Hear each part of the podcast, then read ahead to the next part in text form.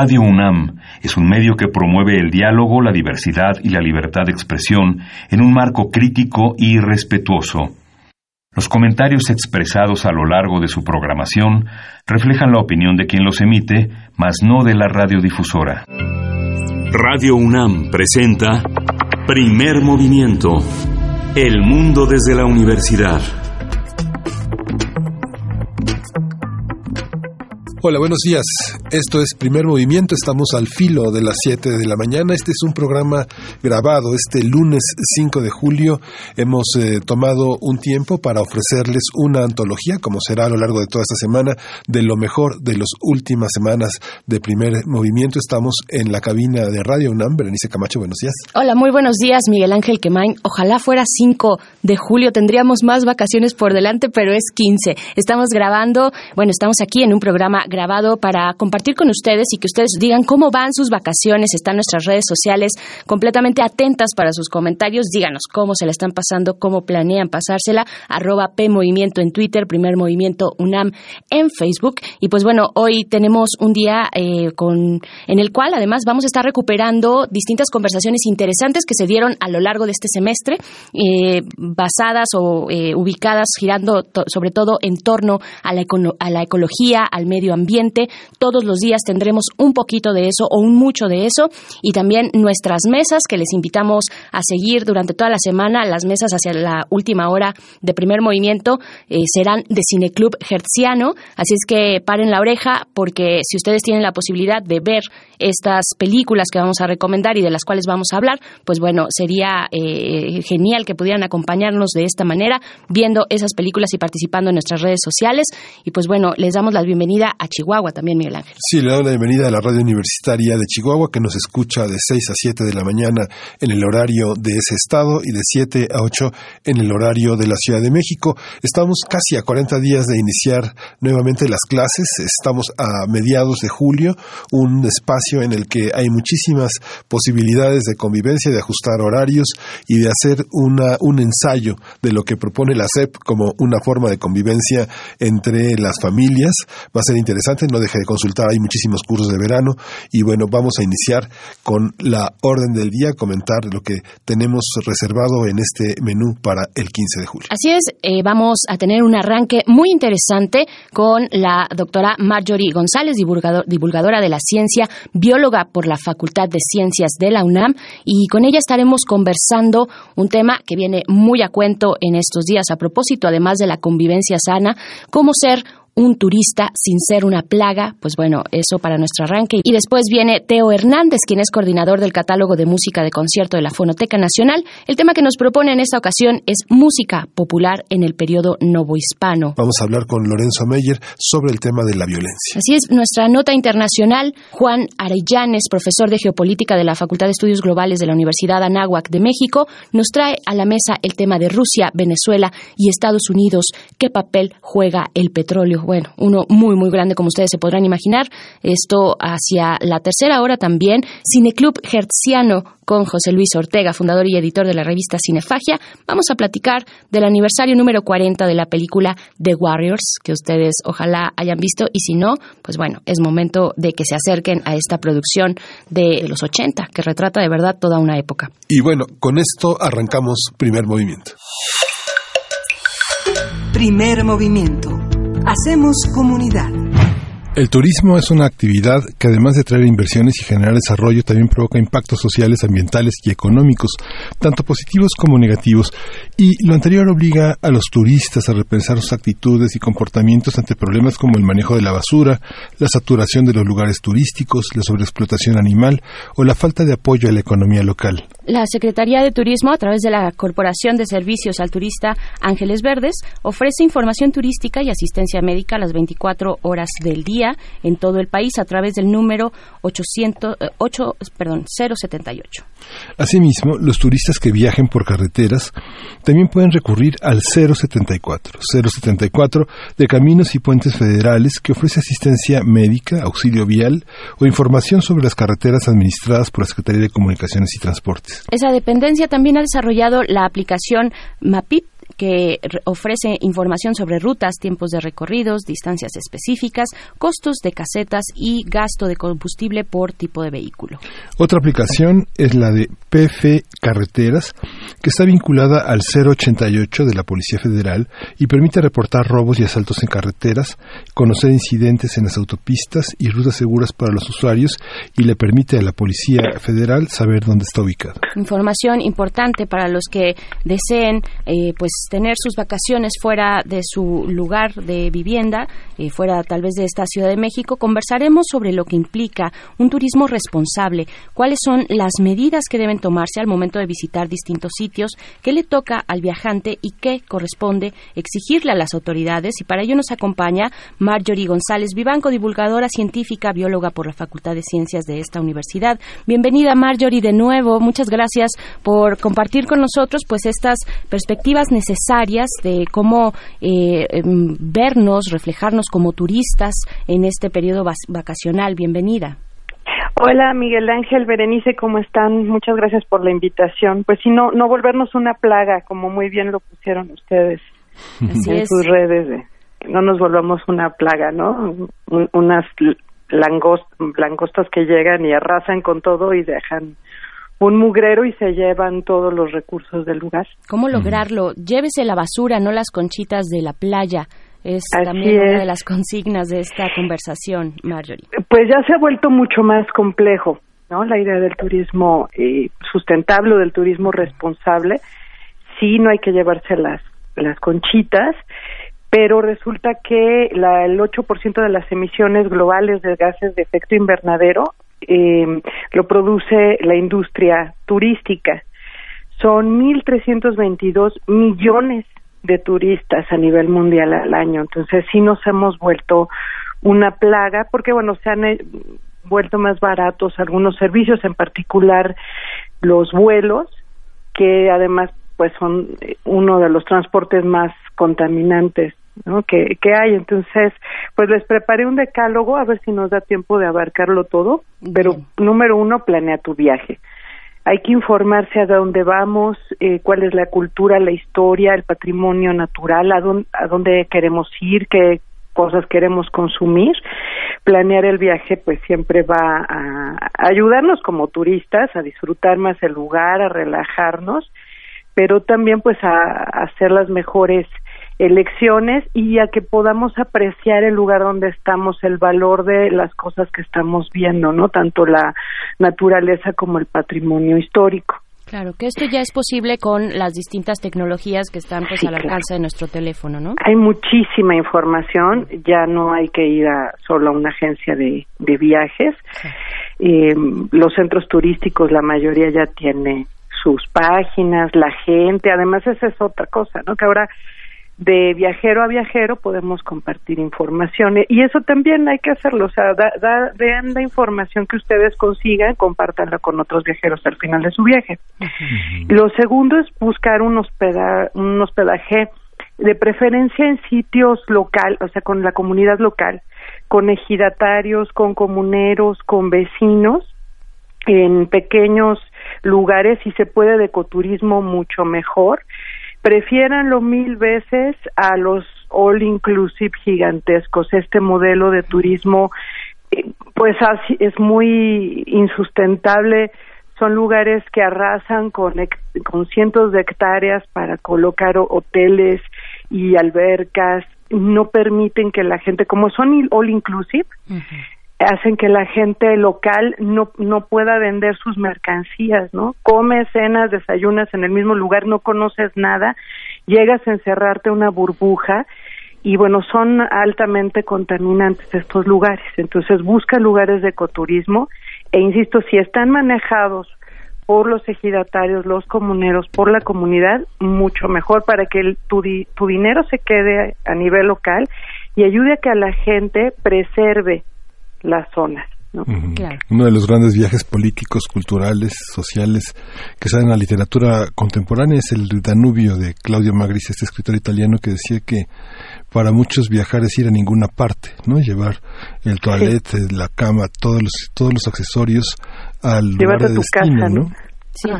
Que es una manera de no de no entender de no entender nada pero hay muchos aspectos del turismo que tienen que ver con la seguridad. Mucha gente renuncia a salir del hotel porque se va a encontrar afuera con taxis voraces con este con una gran cantidad de delincuencia que no conoce los códigos con precios altísimos eh, en, lo que llaman el centro o este mito también un poco que es comer en el mercado. Cómo enfrentar cómo enfrentar esos temores eh, pues un poco lo que les decía, informarse antes. Eh, si alguien de tu entorno, tus amigos, tu familia ha viajado, pues pregúntales. Eh, y bueno, yo por eso no mencioné acampar, porque sí se ha vuelto muy difícil. Todavía hay lugares donde puedes acampar en la ciudad, en, digo, en el México, eh, pero pues tienes que tienen que ser lugares con cuidadores. O sea, no sé, estoy pensando, por ejemplo, en Tepoztlán, ¿no? Hay un lugar de los scouts este donde pues es muy seguro acampar y acampar siempre es lo que tiene menor impacto. Pero sí es cierto que pues estamos en un país que se ha vuelto inseguro en muchas zonas. Entonces en el hotel pregunta eh, cuáles son los taxis más baratos o busca eh, porque ese es otro tema transportarse con menor impacto. Entonces hay que buscar lugares donde puedas rentar bicicletas eh, comprarte un mapa o que te lo den en el hotel para andar en bicicleta.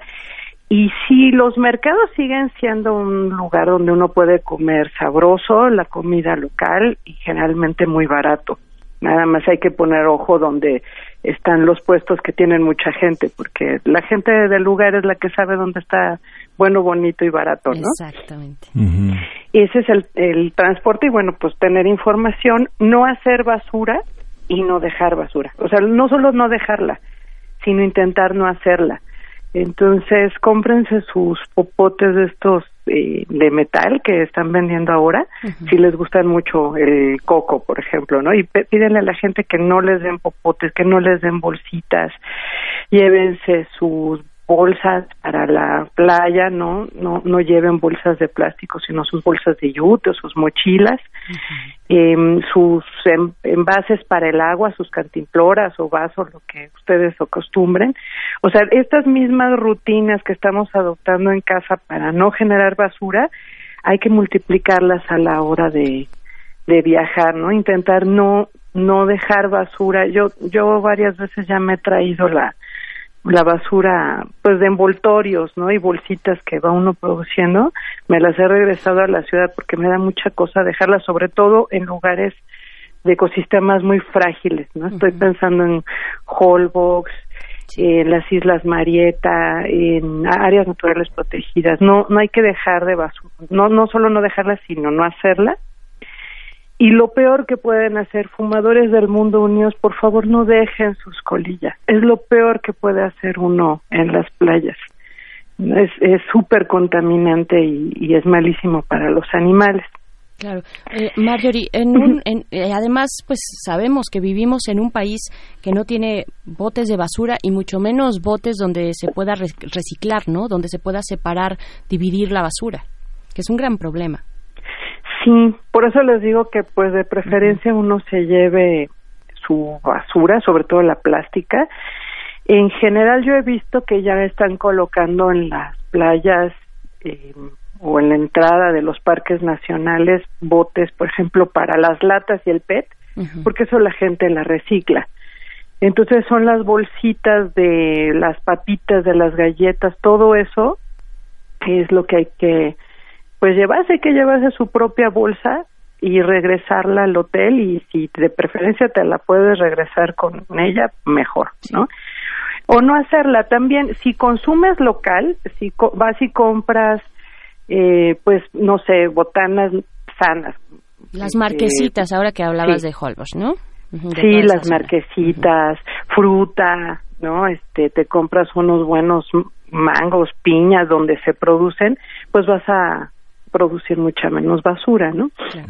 Y ese es otro tema, no llevarse ni la flora ni la fauna, nada de lo que haya en el lugar, no cortes nada, no te lleves las conchitas, las cosas tienen su función en los ecosistemas, ¿no? Entonces, tómales todas las fotos que quieras y no te lleves nada, a menos que ese es otro consejo para consumir local y comprar artesanías en lugares que eh, tengan permiso, que tengan autorizaciones.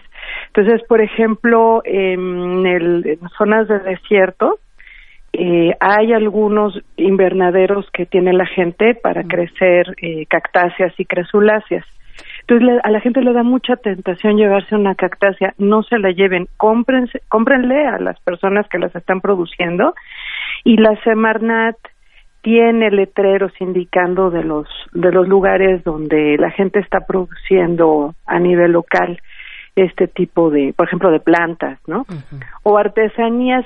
nosotros, eh, para hacer un programa para el Puma, conocimos a unas personas que estaban haciendo joyería con cuerno de, de res en lugar de la concha de las tortugas. Entonces le eh, sustituyeron el material del carey por concha de pues de, los bueyes y de las reses, ¿no? Y entonces les quedaban bien bonitos las aretes y los collares. Ese tipo de esfuerzos hay que animarlos, hay que comprarle a estas personas que están haciendo estos cambios a nivel local. Cierto. Sí, totalmente de acuerdo.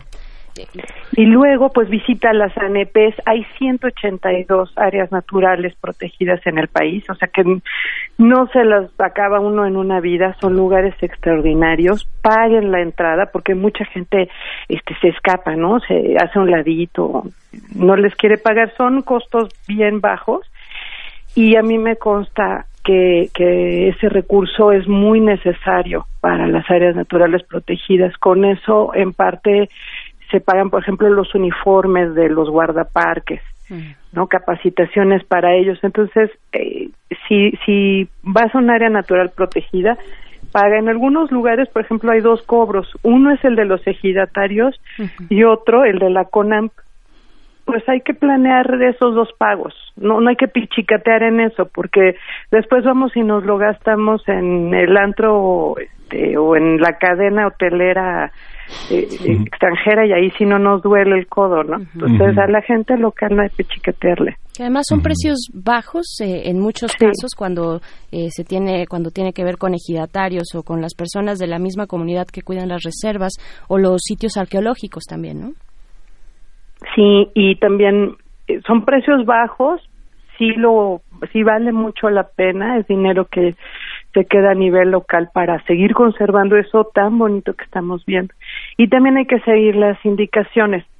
Por ejemplo, ha comenzado a haber cuotas de, de ingreso, digamos, eh, límites de al acceso, por ejemplo, las Islas Marieta, porque estaba llegando demasiado turismo y, y además de estar impactando fuertemente el ecosistema, eh, hubo muchos accidentes. Este, por la manera en que entraba de forma masiva la gente, pues hubo hasta fallecidos, ¿no?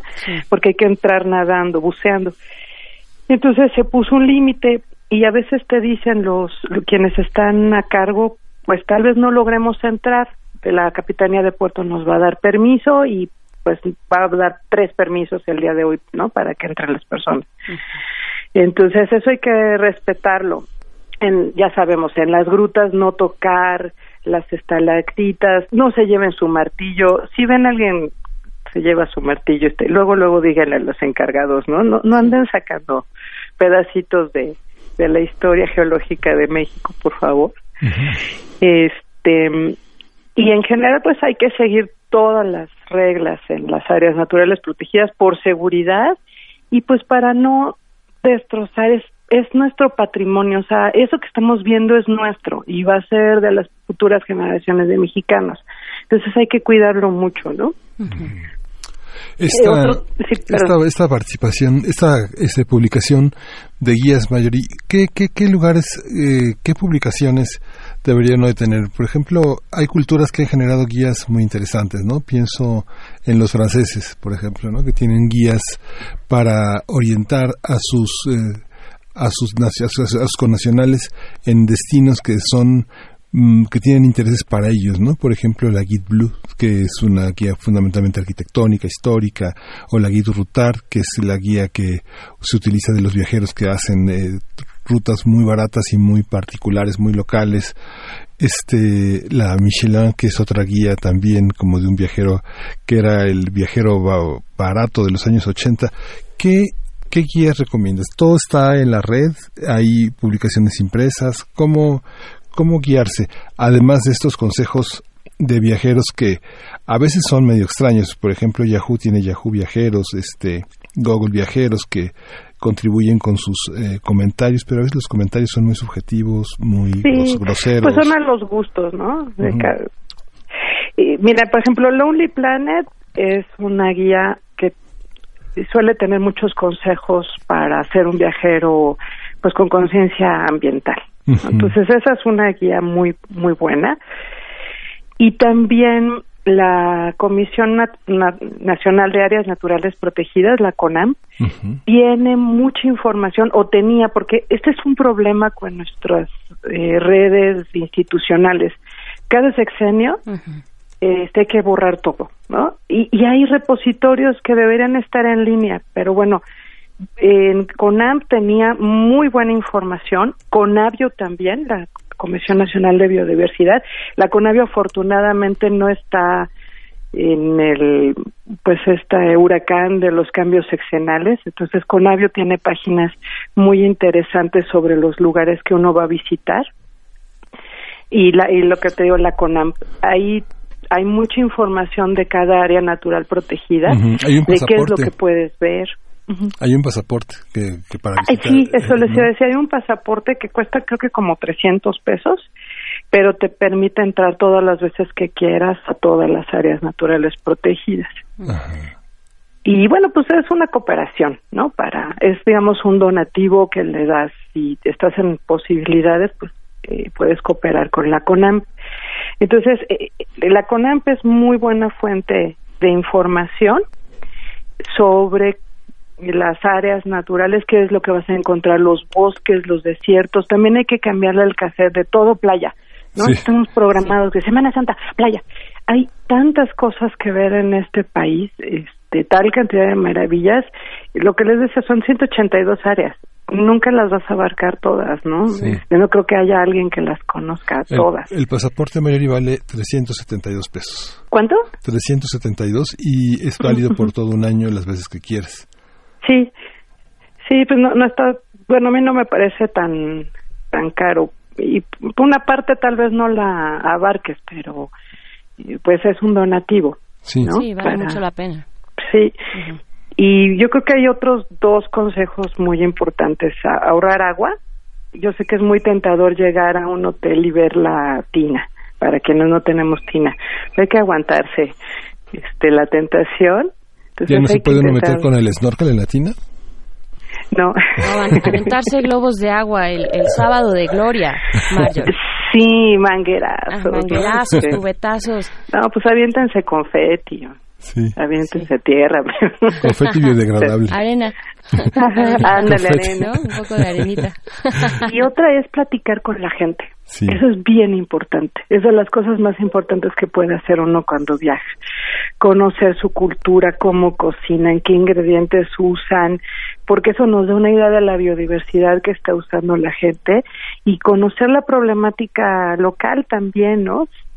Porque de repente uno puede les puede llegar a ayudar mandar una carta a las autoridades, este, o sea, también hay que hacernos cargo de los lugares a los que vamos, no decir, ay, bueno, pues a mí me vale porque yo no vivo ahí. Sí, pero fuiste alguna vez y te tocó, ¿no? Te, tocó el corazón, lo disfrutaste. Entonces, poner un granito de arena, este, no sé, por ejemplo, si todos los que hemos visitado Holbox le escribimos a la Semarnat y les decimos, oigan, queremos que preserven ese paraíso, ¿no? Entonces hagan lo que tengan que hacer porque está colapsando y hacernos un poco cargo entonces, interesarnos después de la visita, seguirnos interesando por el lugar que visitamos. Claro. ¿Cuáles son las responsabilidades de las autoridades, Marjorie? Porque en temas ambientales, en esta época de Semana Santa, es, es terrible algunas playas y pienso específicamente en lo que ocurre, por ejemplo, en Mazatlán. ¿No? Mazatlán de verdad es, es, es terrible, o sea, es un escenario apocalíptico y no estoy exagerando, ¿eh? es un escenario apocalíptico lo que ocurre en estas en estas fechas. Eh, básicamente muchos turistas y locales también de y turistas de la región de eh, Jalisco y de distintos estados aledaños llegan a Mazatlán y, y, a emborracharse a la playa y tirar los botes de cerveza y las botellas de, de, alcohol en, en la playa sin ningún reparo, o sea, pero y además son son una cantidad exorbitante de turistas, grupos de turistas, cada uno eh, renta por eh, espacios musicales de bandas que, que están ahí eh, deambulando en la playa. Es un escenario de verdad terrible. ¿Qué, qué le toca a las autoridades? Este, bueno, a nosotros ser borrachos conscientes, ¿no? O sea, si ya te, ser borracho, sí, claro. un borracho consciente, sí este pero las autoridades yo creo que sí tienen que regular con mucha más severidad el uso de los espacios públicos, ¿no? Y, va para Mazatlán o a, Xochimilco, tampoco hay que irnos tan lejos. Xochimilco también es una desgracia.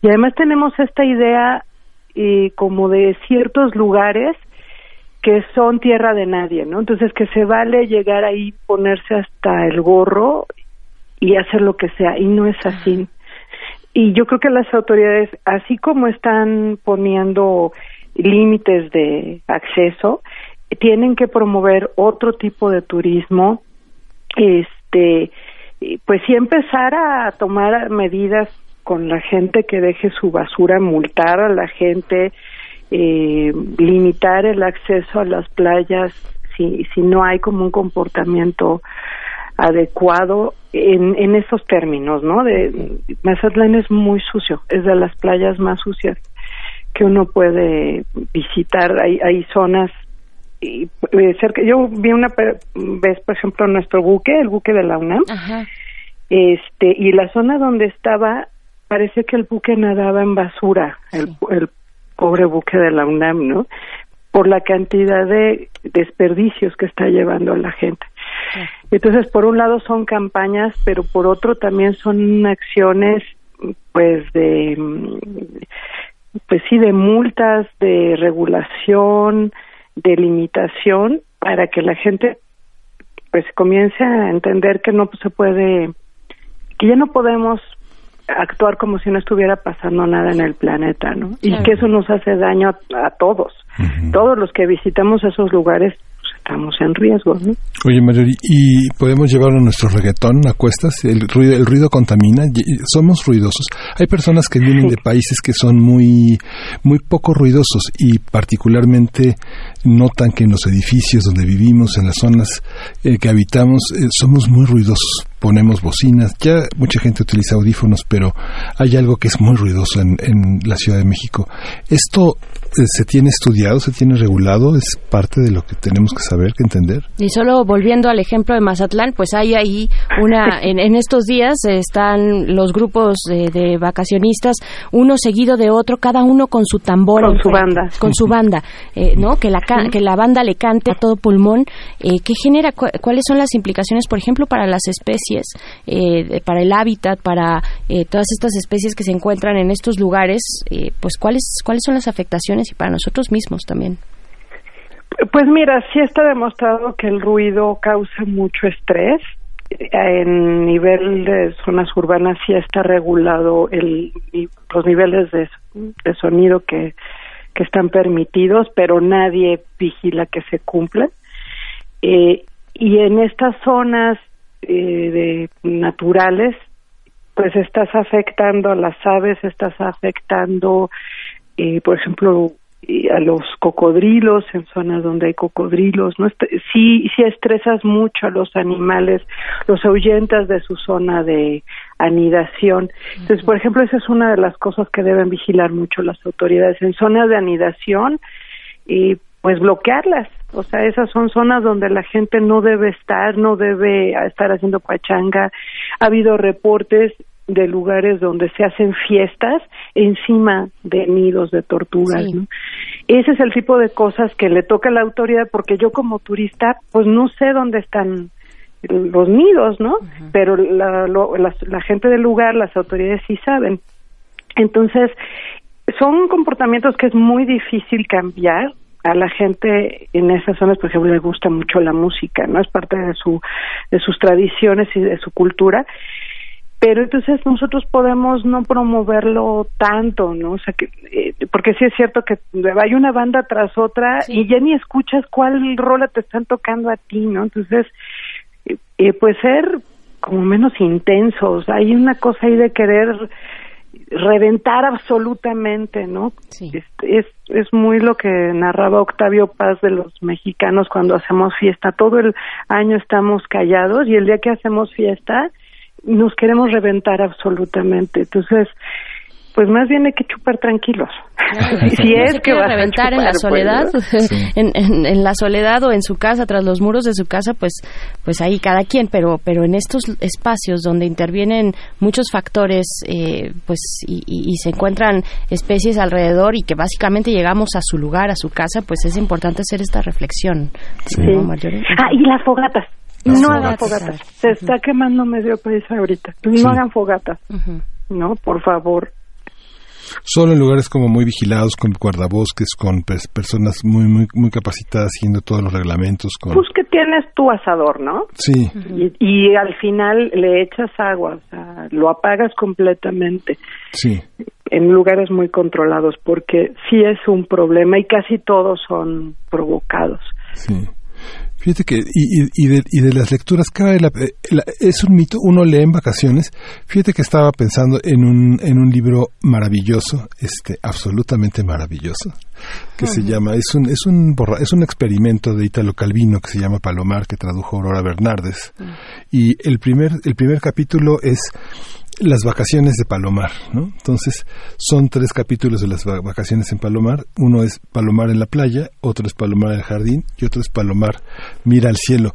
Cuando uno observa a los, a los bañistas, cuando uno observa a las mujeres y hombres, las miradas en, en un mundo de hoy incomodan mucho. ¿Cómo, qué, qué, qué hacer? Como, ¿Qué observar? ¿Qué, ¿Qué miradas, qué miradas tenemos que lanzar al entorno?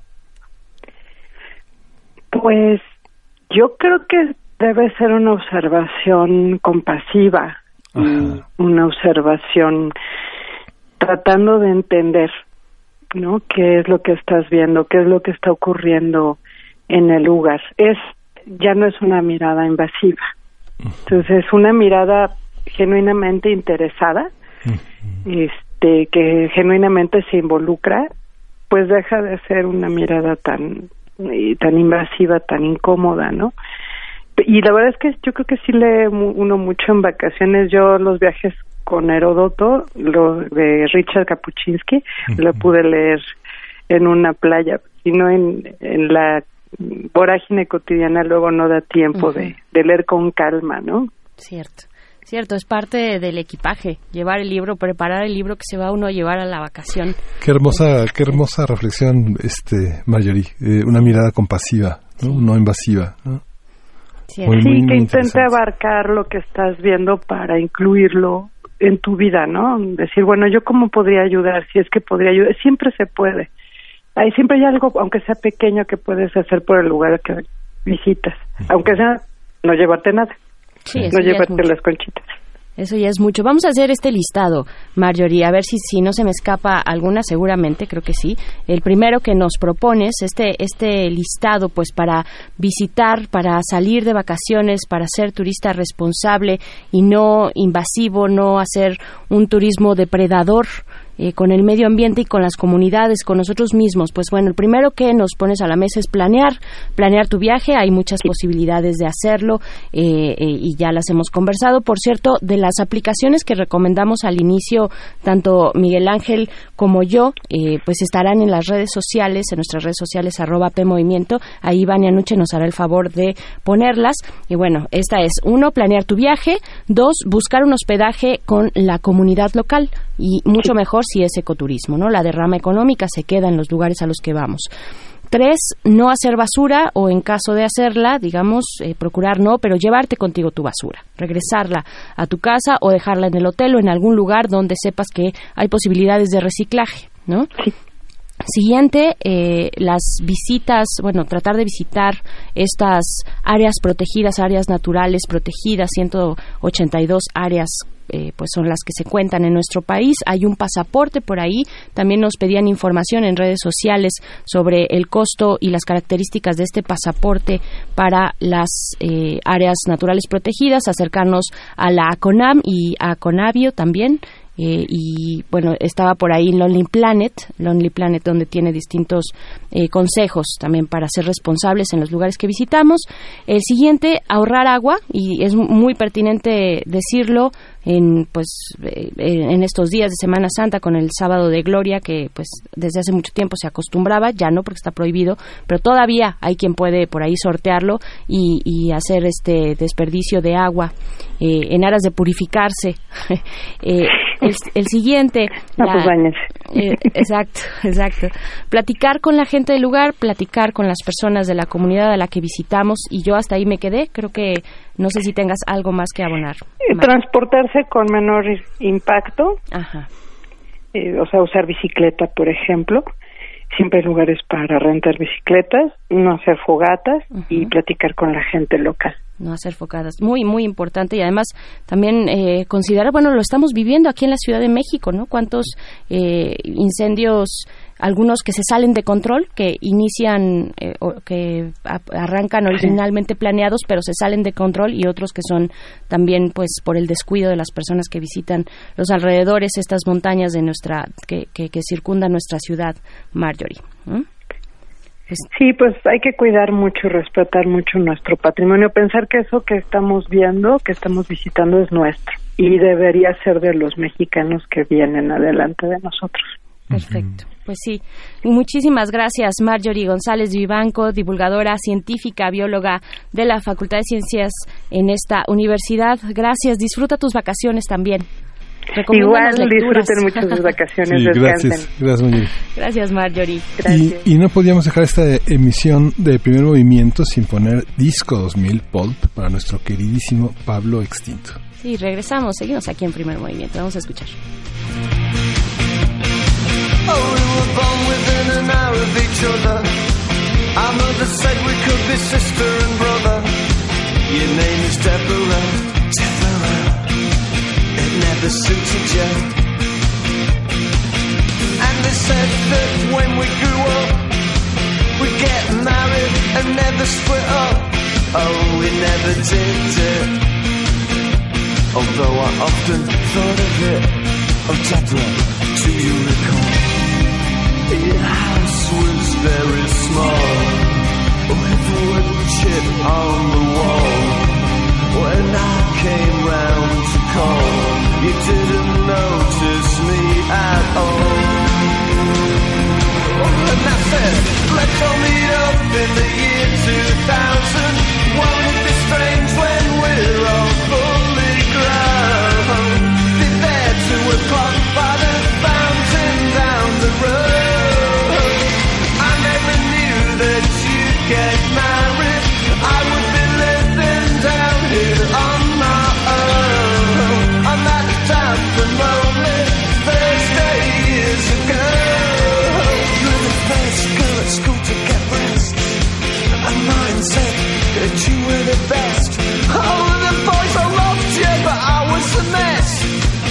Had to watch and try and get you undressed. We were friends, that was as far as it went. I used to walk you home sometimes, but it meant, oh, it meant nothing to you. Cause you were so popular. Deborah, do you recall? Your house was very small, with wood chip on the wall. When I came round to call, you didn't notice me at all.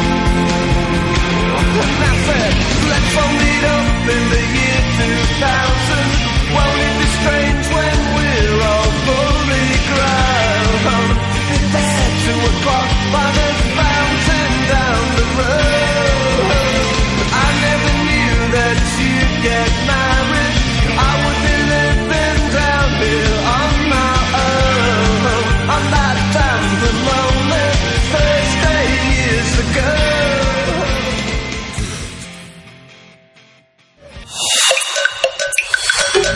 Primer movimiento.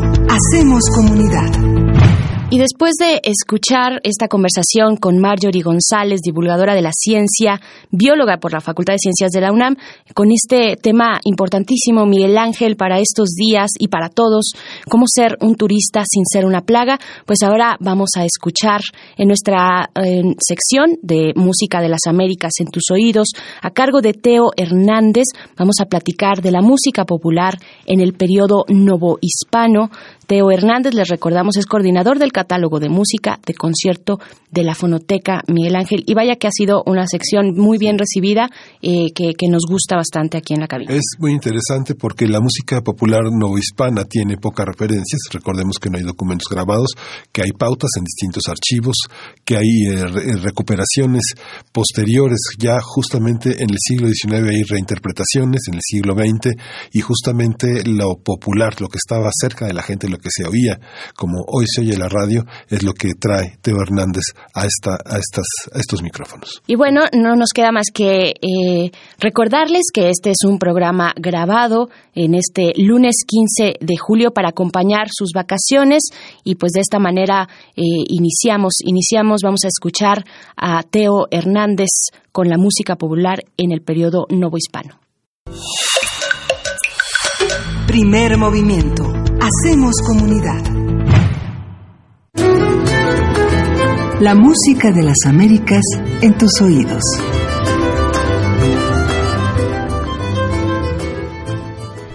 La música popular en el periodo novohispano es el tema que nos propone hoy Teo Hernández, ingeniero dedicado a soportes sonoros e investigador de música de concierto de la Fonoteca Nacional. Te damos la bienvenida a tu sección. Teo, ¿cómo estás? Muy buenos días, muchas gracias. Estoy pues sorprendido por toda esta interesantísima plática del doctor Ceballos acerca de, de ecología y pues en cierta forma cada quien pone su, su granito de arena. Pues nosotros en la Fonoteca Nacional nos dedicamos a la conservación del patrimonio sonoro, que también me parece muy importante porque nos da identidad y nos da una forma de, de, pensar especial que nos ayuda a pues ser una mejor comunidad. Claro, sí. Pues bien, vamos a hablar sobre eh, este tema que nos propones, música popular en el periodo novohispano, Teo.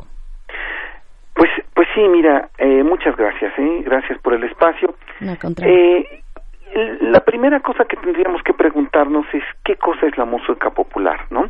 Existen como dos eh, dos posturas al respecto. Una que la música realmente popular es, la, es aquella música que deriva de los medios masivos de comunicación. ¿Por qué, ¿Por qué reflexionar sobre esto? Porque nosotros entonces en este sentido vamos a entender a música popular de otros periodos que no sean el, el de los medios masivos de comunicación como algo más restringido, como algo que no abarca que no abarcaría todo el país, sino que abarcaría cierto tipo de zonas eh, relativamente definidas geográficamente. Eh, la otra postura dice que bueno que la música que la música mm, popular es es aquella música que deriva del, del, del pueblo, ¿no? Lo que se, lo que en el siglo, digamos, principios del siglo XX se entendía como, como el folclore es una idea un poco más romántica, quizá, pero mm, es lo que nosotros entendemos. Ahora, eh, ¿cómo podemos cómo podemos entender cómo podríamos recuperar lo que es la música popular? Voy a poner un ejemplo. Vamos a, a, poner un, un, son huasteco actualmente. Si alguien llegara y oyera un son huasteco estaría en contacto directo con esta con esta tradición, con esta música que tiene características muy especiales porque sería como una música muy libre, una interpretación del momento que puede incluso hacer referencias a cuestiones políticas, a cuestiones eh, que están sucediendo en ese lugar, incluso en una interacción con la gente que está escuchando esta esta interpretación. Pero el musicólogo llega, la escucha, la apunta y se la lleva. En ese momento esa frescura, es, esa de alguna forma se perdería. Entonces tenemos que entender esto. Así como un son huasteco escrito y llevado, por ejemplo, a Rusia y que lo tocaran unos gente del Conservatorio de Moscú, perdería gran parte de su esencia, aunque seguiría siendo el son huasteco. De esta misma forma, la música de popular que se que se dio en la, en la antigüedad pierde esa frescura. Entonces los intérpretes tienen un, un papel dificilísimo para poder interpretar eso, porque tienen que jugar con la improvisación, con, con la escasa notación que se tenía, que no apunta todo este tipo de detalles eh, que son, que son sumamente sutiles, ¿no? Eh, en este caso, lo que vamos a escuchar ahorita es una es una interpretación de un grupo que se que que trabaja sobre lo que se llama el Códex Aldívar número 4, ah. que es un, una, algo algo verdaderamente una especie de por ponerlo en palabras muy llanas, una especie de notitas musicales o un guitarra fácil. Es una tablatura del siglo eh, XVIII de un compositor que se llama Santiago de Murcia. No se sabía nada de este compositor, Santiago de Murcia. Ya se han hecho muchas investigaciones, se sabe que vivió de 1673 a 1739 y fue profesor de guitarra de María Luisa de Saboya. ¿Qué es lo interesante de este, de este, de este corpus, digamos, de, de músicas? Que se dio a la tarea de hacer una tablatura para guitarra, lo que decía una especie de guitarra fácil, donde dice cuáles son las piezas, cómo, más bien cómo tocar estas piezas, más que nada poniendo las, las manos, o sea, no es una notación musical muy completa. Pero lo más interesante de esto es que se dio a la tarea de encontrar una enorme diversidad de danzas del mundo, del mundo conocido en ese entonces. Entonces podríamos decir que es una especie de antecedente muy importante de lo que hoy llamaríamos el world music.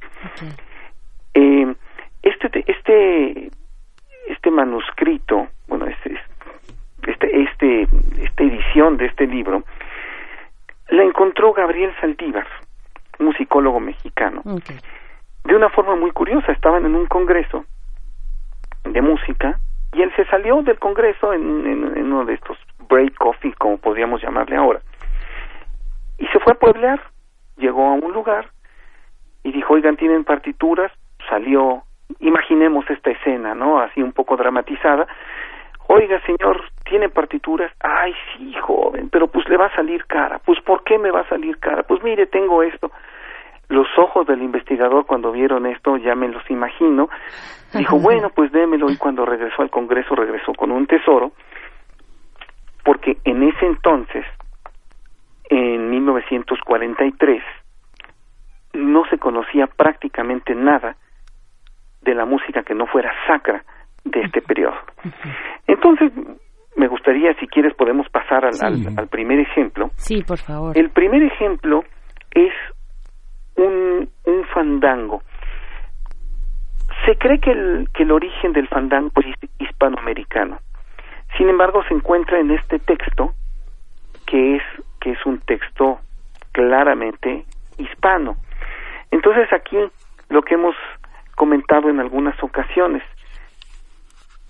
llegan los españoles, llegan a México, eh, bueno, a México no, digamos al territorio, a, llegan a América, eh, recuperan ciertas influencias, hay un mestizaje de música y esta música regresa al continente.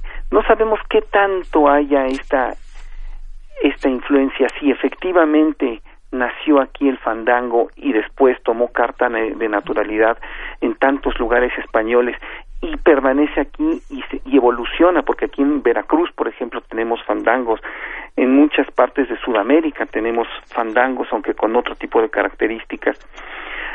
Y el fandango se vuelve, después de ser una danza popular, se integra al repertorio clásico. Tenemos fandangos muy importantes en este como base de composiciones del periodo barroco y del periodo clásico como en, como en Boccherini, como el Padre Soler, como Scarlatti.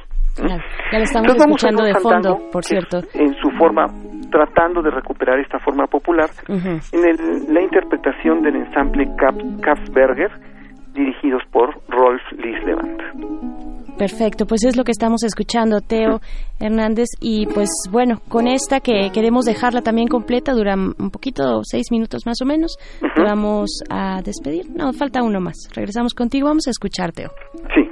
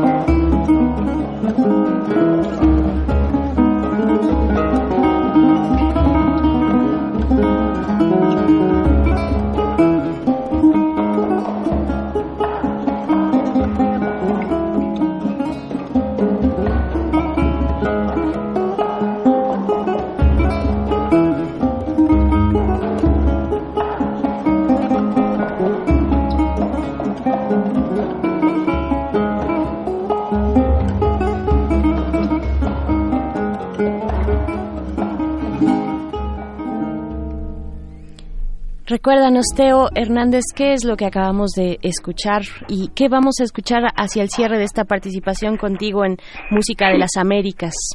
Acabamos de escuchar una pieza que se llama Fandango, que proviene del Códice Saldívar número 4, de un compositor que se llama Santiago de Murcia. Eh, la interpretación es el del ensamble Kapsberger con Rolf Lislevant. Yo solo quisiera muy brevemente hacer notar la, eh, la ejecución. La ejecución de casi todas este, estas músicas que son de origen popular tiene, son recreadas de una forma bastante libre. Más bien, es necesario recrearlas de una forma libre y con mucha imaginación conociendo por, eh, por supuesto el estilo, la época, los instrumentos. Aquí notamos algunas percusiones. Las percusiones prácticamente nunca vienen en este tipo de, de manuscritos o, o de ediciones antiguas de música porque sencillamente no se hacían, se hacían, se improvisaban en el momento. Aquí eh, la decisión de poner un pequeño organito es porque había muchos órganos portativos en la Nueva España y la gran diversidad de guitarras como que da riqueza y da color y de eso también se tiene testimonio. Había una gran cantidad de instrumentos de cuerda punteada que, que evolucionaron de forma muy, podríamos decir, muy interesante y que dan lugar a la gran eh, variedad de guitarrones, eh, em, jaranas, guitarras, guitarras de diferentes tipos que tenemos mm. actualmente en la música tradicional mexicana. Fantástico, Teo. ¿Y con qué nos vamos a despedir? Ya nos, quedan muy, muy con otra pieza de Santiago de Murcia que se llama Cumbes, que es clarísimamente de influencia africana. También toca el ensamble Kapsberger, dirigidos por Rolf Lislevant, que además también toca la guitarra. Muy bien, Teo Hernández, pues nos vamos a despedir con esto. Nos encontramos el próximo lunes acá en Música de las Américas. Muchas gracias y muy buen día. Muchas gracias a ustedes. Hasta luego. pronto. Primer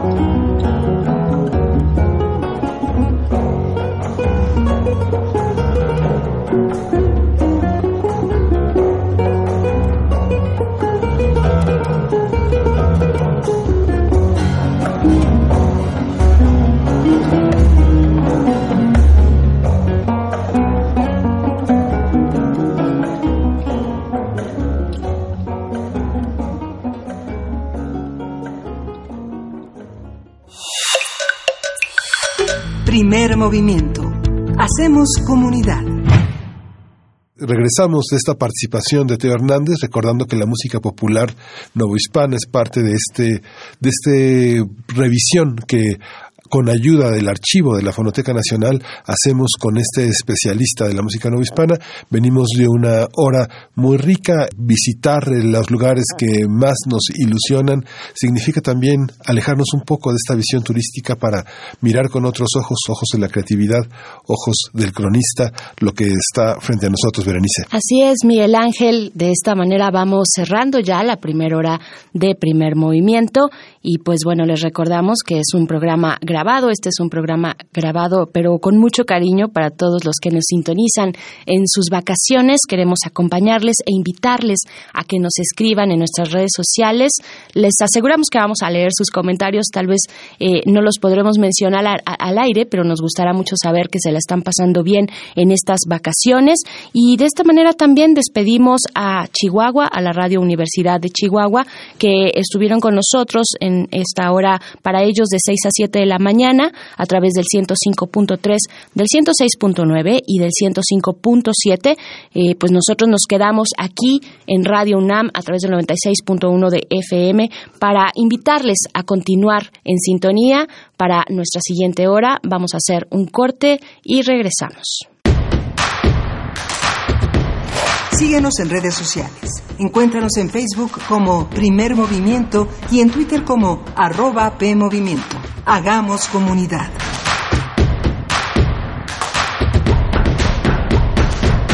Gracias por continuar en sintonía en primer movimiento. Iniciamos en cabina eh, de un programa grabado. Miguel Ángel Quemain, muy buenos días. Hola, buenos días, Berenice. Pues estamos aquí iniciando la segunda hora de primer movimiento, eh, después de disfrutar mucho la anterior con Marjorie González, divulgadora científica, que nos habló de cómo ser un turista sin ser una plaga, un tema de verdad interesante para estos días. Y también eh, después de escuchar la sección de música de las Américas en tus oídos con Teo Hernández, coordinador del catálogo de música de concierto de la Fonoteca Nacional, les invito invitamos a visitar, por supuesto, la página y las redes sociales y lo que puede ofrecer para estas vacaciones la Fonoteca Nacional, que está a cargo de nuestro querido Pavel Granados. Pues bueno, para esta hora, para la siguiente hora, nos esperan temas interesantes. Vamos a tener una nota nacional en la voz de Lorenzo Meyer, que generalmente está con nosotros los martes, pero en esta ocasión, en este lunes 15 de julio, nos va a compartir acerca de la violencia en nuestro país. Pues bueno, un tema que de verdad no nos deja ni a sol ni a sombra. Estaremos platicando con Lorenzo Meyer, profesor investigador universitario, pues ustedes lo conocen muy bien, su interés se ha centrado en la historia política mexicana del siglo XX a la actualidad. Y justo este, este mes cumplimos prácticamente un año de la elección, un año también en el que vale la pena hacer un ajuste sobre las estadísticas de la violencia. Guanajuato, Chihuahua, Veracruz, Puebla son estados que encabezan. Guanajuato es uno, uno de los estados que mayores preocupaciones, mayores dolores de cabeza generó en el inicio del gobierno por el tema del guachicoleo y alrededor de esta de estos ecos de lo que llamaron la guerra contra el narco han modulado también gran parte de la de la violencia de las bandas y de la percepción de la inseguridad que ha tenido gran parte del país. Así es, y hablando de hidrocarburos, vamos a platicar con Juan Arellanes, profesor de geopolítica de la Facultad de Estudios Globales de la Universidad Anáhuac de México, acerca del petróleo y el papel que juega en esta tensión internacional entre Rusia, Venezuela y Estados Unidos. Así es que les invitamos a continuar en sintonía aquí en Primer Movimiento. Vamos a escuchar música. Vamos a escuchar música, vamos a escuchar una pieza muy muy divertida de 1557 que se llama Folia, para quien cría cabellos. Esta es interpretada por uno de los grandes este, intérpretes que es Jordi Zaval, este español inmortal entre nosotros.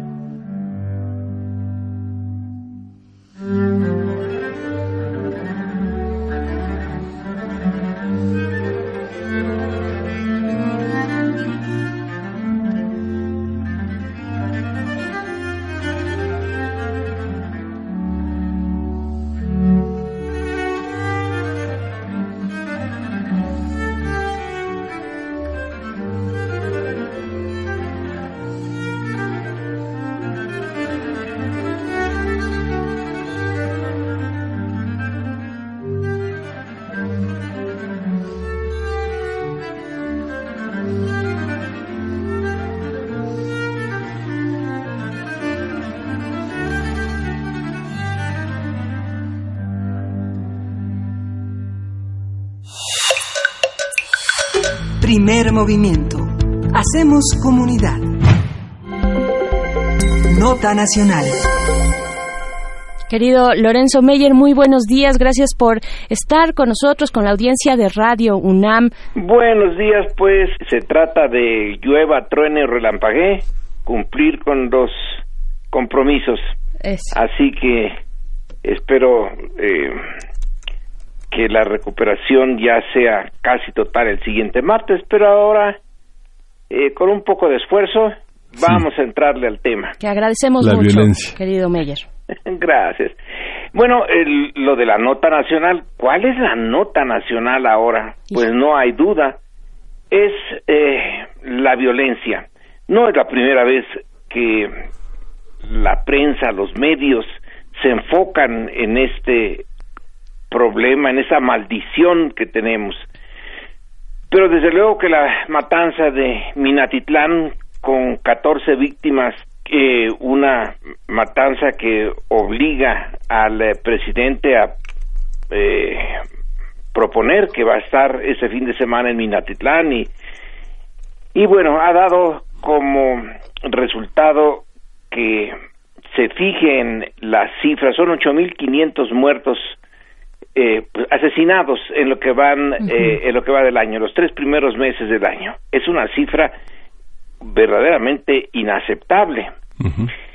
La violencia es, eh, nos lo dijo eh, Thomas Hobbes hace ya varios siglos, uno de los puntos por los cuales los seres humanos ya metidos a la construcción de sistemas políticos, tenemos que aceptar la existencia de la autoridad, la existencia del príncipe, que alguien eh, ordene y que otros obedezcamos.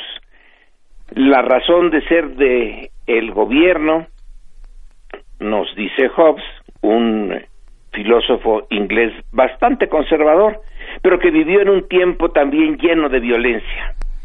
Y nos dice, eh, insisto, la razón de ser de esta estructura política de que unos hombres manden y otros obedezcan es la protección que el gobierno le da, o el príncipe, él ponía eh, en esos términos las cosas, le da a los a la vida y a los bienes de los ciudadanos. Si no hay esa eh, protección, el Estado pierde su esencia. Luego, siglos después, eh, Max Weber, el eh, sociólogo alemán, definió al Estado como aquella organización que tiene el monopolio de la violencia legítima, legítima. Bueno, se suponía que con ese monopolio la violencia ilegítima estaría en un plano muy secundario. Pero en el México de hace ya un buen número de años, el Estado eh, simplemente no cumple con lo que Hobbes propuso. Es más, yo a veces tengo la impresión de que el Estado, como otro eh, sociólogo y politólogo inglés eh, lo proponía no hace muchos años, el Estado no existe. Pero dejemos a un lado esa eh, profunda discusión de si existe o no existe. Lo que existen son los gobiernos, diría él. Eh, el punto es que en la práctica el monopolio legítimo de la violencia no le sirve al gobierno para detener la violencia ilegítima que lo reta, lo reta todos los días. Lo reta, entre otras eh, razones, porque tiene una cantidad de armas, tiene una, eh, una estructura eh, que le permite la, el control de territorios. Realmente controla parte del territorio. Y mientras un gobierno no tenga el control pleno del territorio, pues no puede decirse eh, que sea un gobierno pleno, que sea un Estado pleno. Eso está sucediendo en México por lo menos en los años que llevamos, todos los años que llevamos del siglo XXI. 8.500 asesinatos en tres meses. Hay un gobierno nuevo, hay una propuesta, una propuesta de mucho fondo de tener también un régimen político nuevo, o sea, un tipo de ejercicio del poder con las reglas eh, de fondo diferentes del anterior, un gobierno que se proponga, en, según nos lo dice eh, su abanderado principal, Andrés Manuel López Obrador, que se proponga poner eh, en primer lugar los eh, intereses y derechos de la mayoría de los mexicanos, es decir, de ese mitad de la población mexicana que está clasificada como pobre y bueno y de, eh, de la otra mitad pues tampoco están muy bollantes y ya no eh, dejar que el Estado sea una o el gobierno sea una maquinaria básicamente al servicio de las minorías de la oligarquía porque México ya tiene ahora una muy buena oligarquía tan pues eh, tan dura y madura como la que tenía el porfiriato. Entonces el propósito es servir eh, al, a la mayoría, pero con estos asesinatos, quienes son las víctimas, pues son esa, eh, esa parte eh, más desprotegida de la sociedad. No hemos visto ahora secuestros y asesinatos de gentes importantes eh, de no ser el de Diego Fernández Ceballos, yo ya no recuerdo otro en los últimos años. El asesinato de Garzazada allá en el siglo pasado en Monterrey, bueno, fue un escandalazo, pero no se han repetido. Los ricos y poderosos entre nosotros están eh, bien protegidos. No así la parte más cercana a la tierra de los políticos los políticos eh, municipales. Esos han recibido también ya una buena dosis de las ráfagas del crimen organizado. En fin, que esta eh, situación no es nueva, no es la primera vez que México tiene una ola de violencia de esa naturaleza. Las crónicas del siglo XIX, por ejemplo, nos dicen que con la destrucción del orden novohispano, del imperio colonial español, México y yo supongo que otros países de Latinoamérica entraron también en un periodo eh, pues eh, de poca seguridad e incluso bárbaro. Eh, se deshicieron instituciones, no se fortalecieron nuevas y eran famosos los las inseguridades en México los bandidos de Río Frío, eh, los plateados. Hay un, eh, un eh, libro, ahorita el autor, no me acuerdo, norteamericano, que se titula A Bandit Nation, una nación de bandidos, que toma todas las crónicas extranjeras sobre México del siglo XIX, sobre todo de la primera parte del siglo, y bueno, deja eh, la imagen del país por los suelos.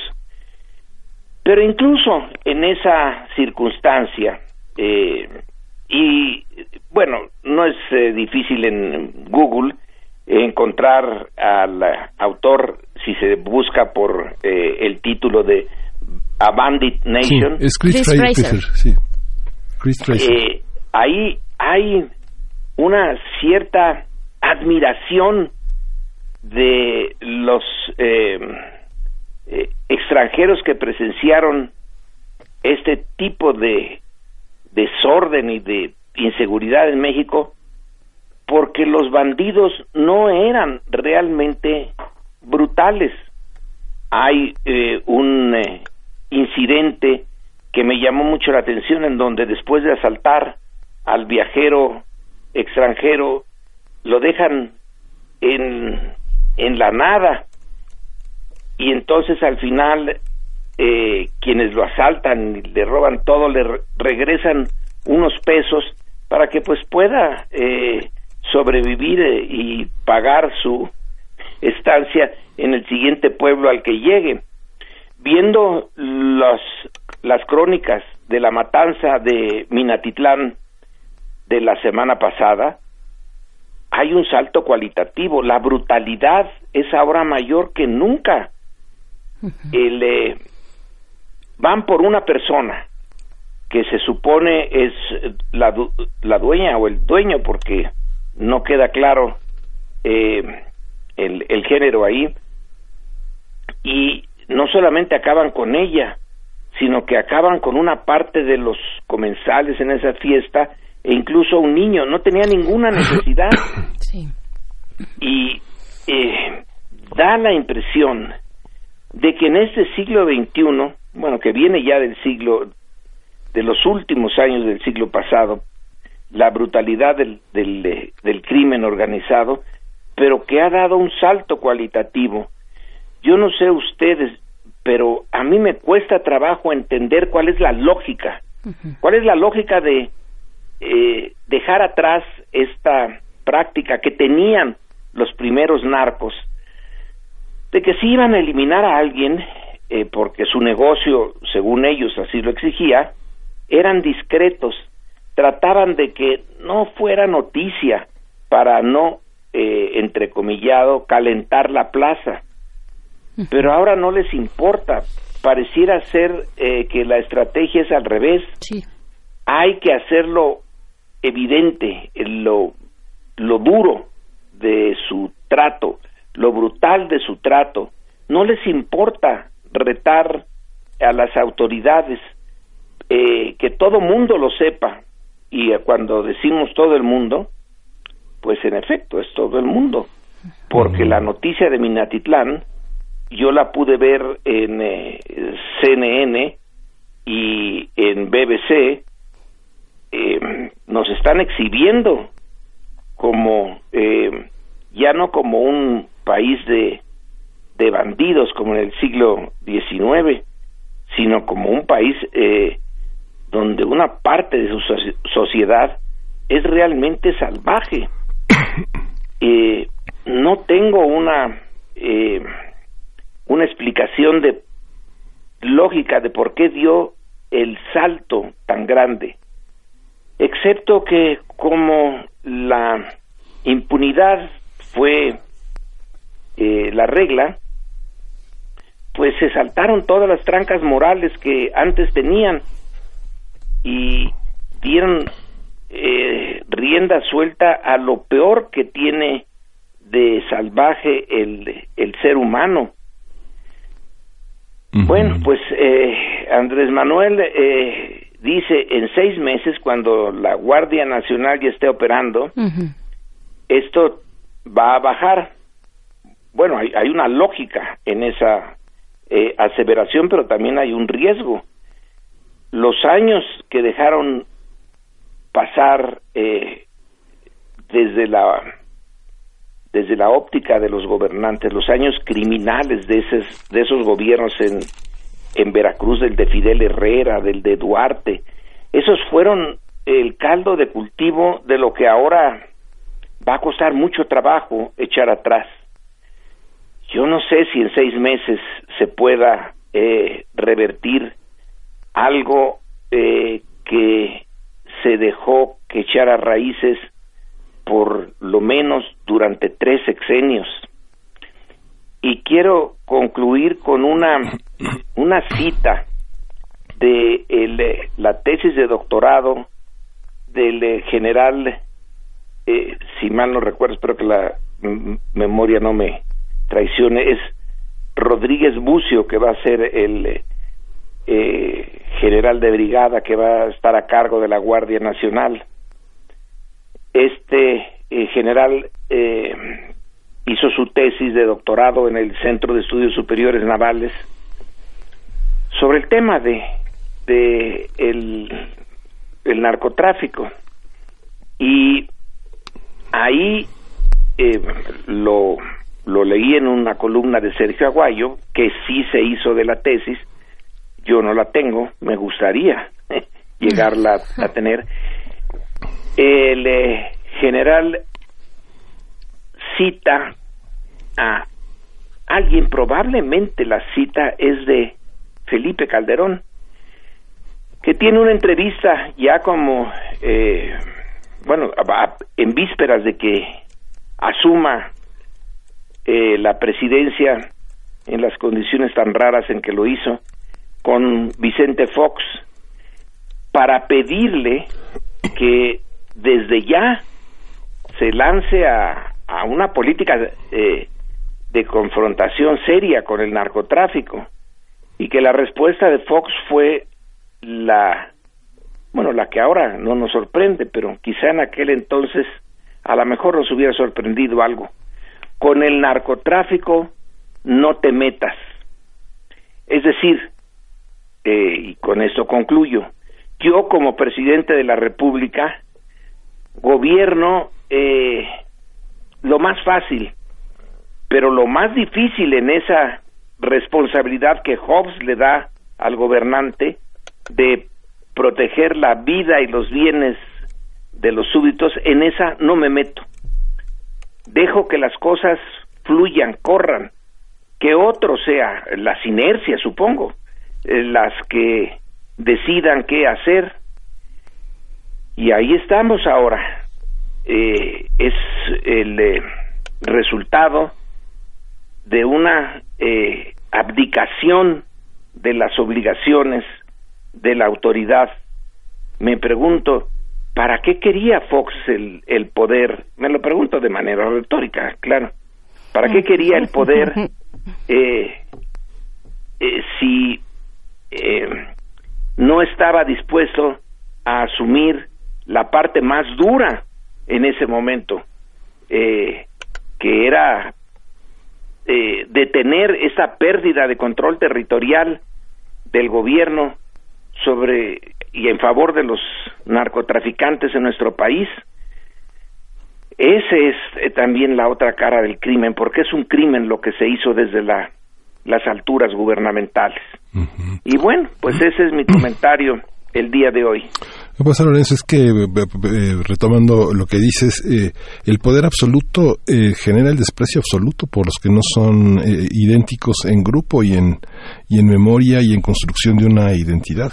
Cuando los gobernantes son los sirvientes de los delincuentes, justamente es eso, la impunidad se construye en una ley que tiene precio y que recibe órdenes de un poder absoluto que se genera de una riqueza sin límite, fuera de la legalidad, ¿no? Con empleados que justamente son las personas más miserables del entorno, miserables en el aspecto socioeconómico y cultural, ¿no? que no han tenido la posibilidad de tener una identidad, una memoria, que han sido destruidos paulatinamente por la, por la miseria del campo, del, del campesinado, del mundo indígena, que se depauperiza sin tradiciones y sin, con la pérdida de sus lenguas, de sus tradiciones. Sí, el desprecio absoluto. Ajá querido, querido Lorenzo, pues ahí estamos, el, el monopolio legítimo es lo que nos vienes a recordar de la fuerza física, de la violencia física, legítimo, pues ahí ese está monopolio legítimo, supongo que Max Weber pensaba que era suficiente para hacerle frente al, a la ilegitimidad de la violencia, pero ha llegado a tal punto en México que ya el monopolio de la violencia legítima no le significa gran cosa al crimen. eh, el eh, hecho de que son muy fuertes y legítimamente, eh, ya no les importa, lo quieren demostrar.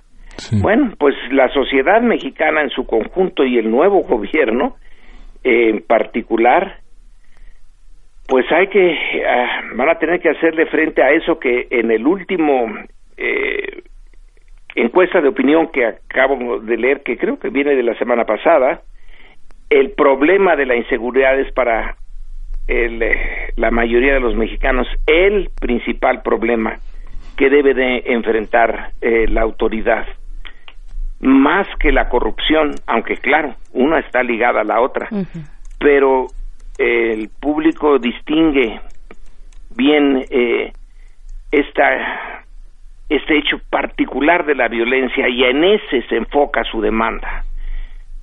Ojalá eh, se pueda, eh, así como se demanda, enfocar la energía del gobierno a resolverla, no plenamente, pero a detenerla por lo menos y revertirla revertirla y, y, hacer justicia, que también ahí recae este poder del Estado, eh, Lorenzo, porque cuando ya no se puede hacer justicia, pues recae en otros espacios y lo hemos visto. ¿no? De acuerdo. Y está en el lenguaje popular, don Lorenzo, digamos, este, eh, la gente dice de que lloren en su casa, que lloren en la mía. Digamos, hay muchas, muchos, muchos refranes, muchas sentencias que están en ese, en ese tono, ¿no? De acabar con el otro absolutamente, ¿no?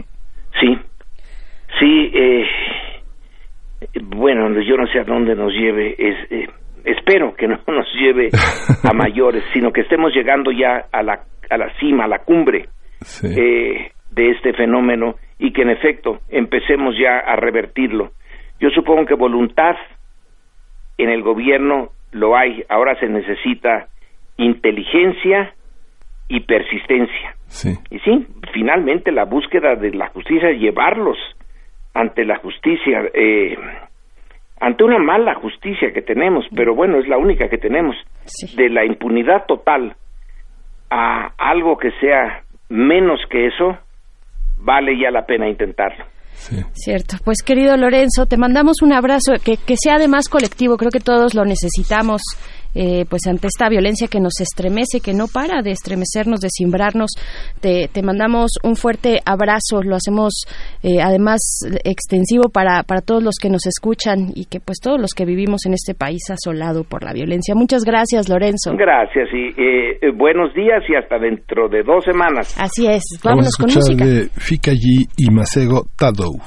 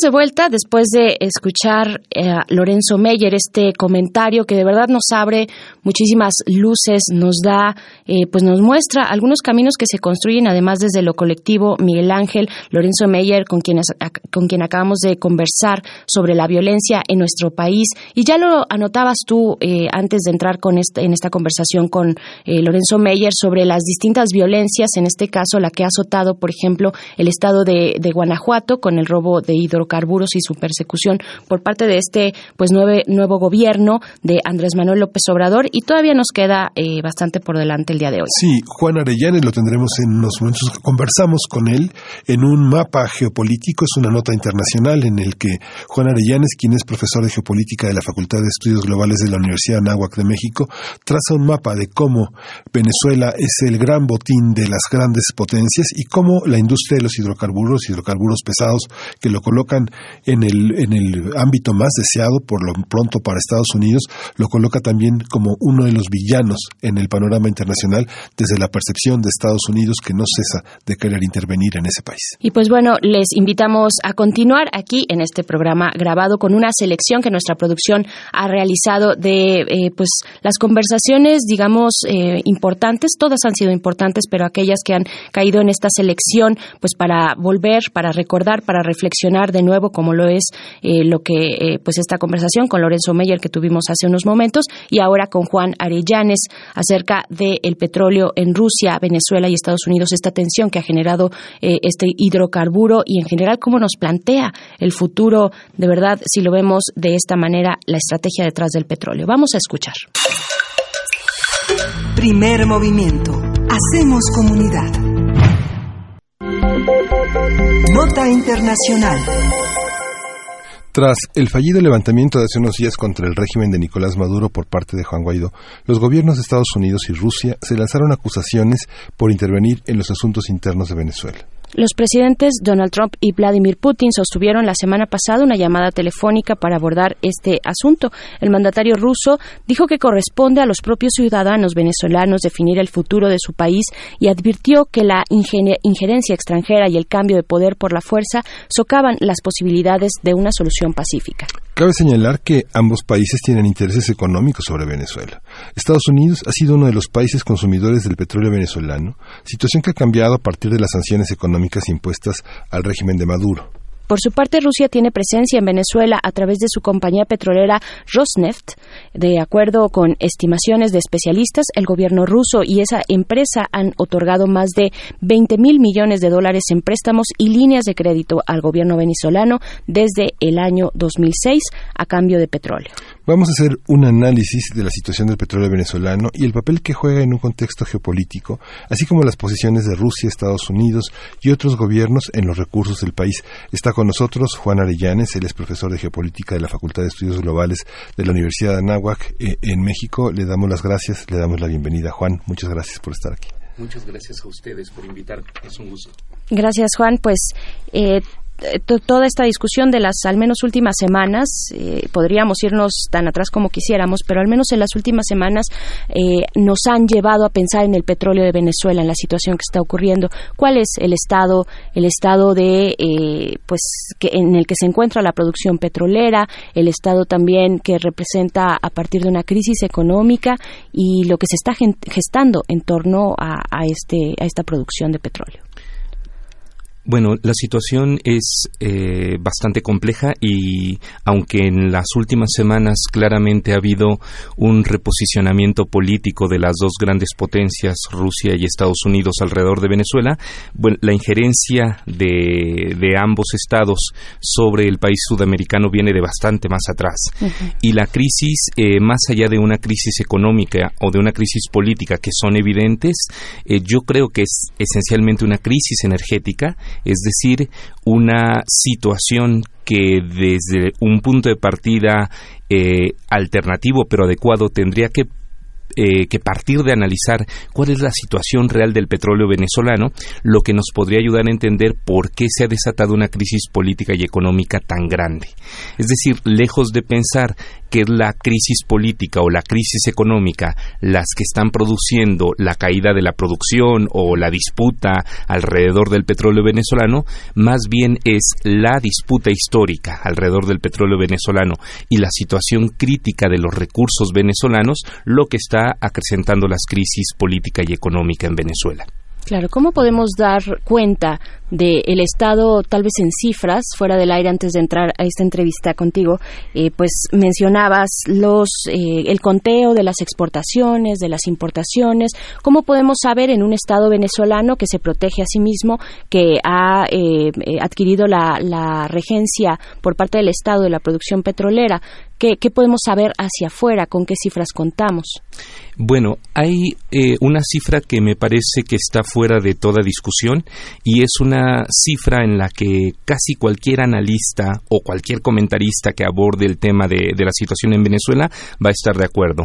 Y es eh, una eh, afirmación muy repetida y muy aceptada que Venezuela tiene las reservas petroleras más grandes del mundo. De hecho, en un sentido formal estricto, así es. Las reservas de petróleo venezolano superan incluso a las de Arabia Saudita.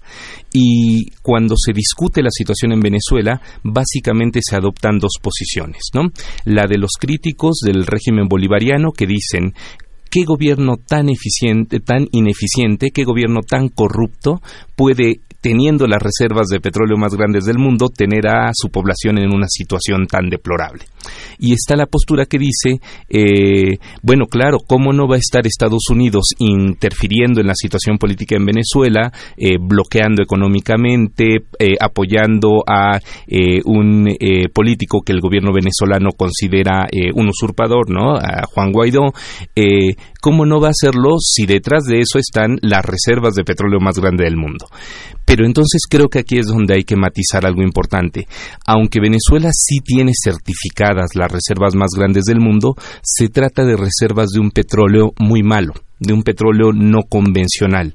Es crudo extrapesado. Básicamente el 80-85% de las reservas de petróleo de Venezuela pertenecen a una formación geológica conocida como Franja del Orinoco y es una eh, zona de petróleo no convencional muy difícil de extraer, muy difícil de procesar, muy costoso y además muy contaminante. Entonces aquí hay, hay que matizar. En realidad Venezuela tuvo un esplendor petrolero en el siglo XX eh, fue el mayor productor de petróleo de, toda Latinoamérica, fue un grandísimo productor y exportador, sobre todo hacia Estados Unidos, en una época, sobre todo en la segunda mitad del siglo XX, en que se le llamaba la, la Venezuela saudita, ¿no? Pero esos, esos tiempos ya quedaron atrás. Entonces, eh, muchas veces traer a colación las enormes reservas de petróleo venezolano oscurece más que aclarar el análisis. Eh, entonces, el dato de, la, de, la, de las reservas es real, es certificado, pero no es un petróleo sencillo de manejar. Por otro lado, lo que está bastante claro es que la producción en Venezuela está cayendo.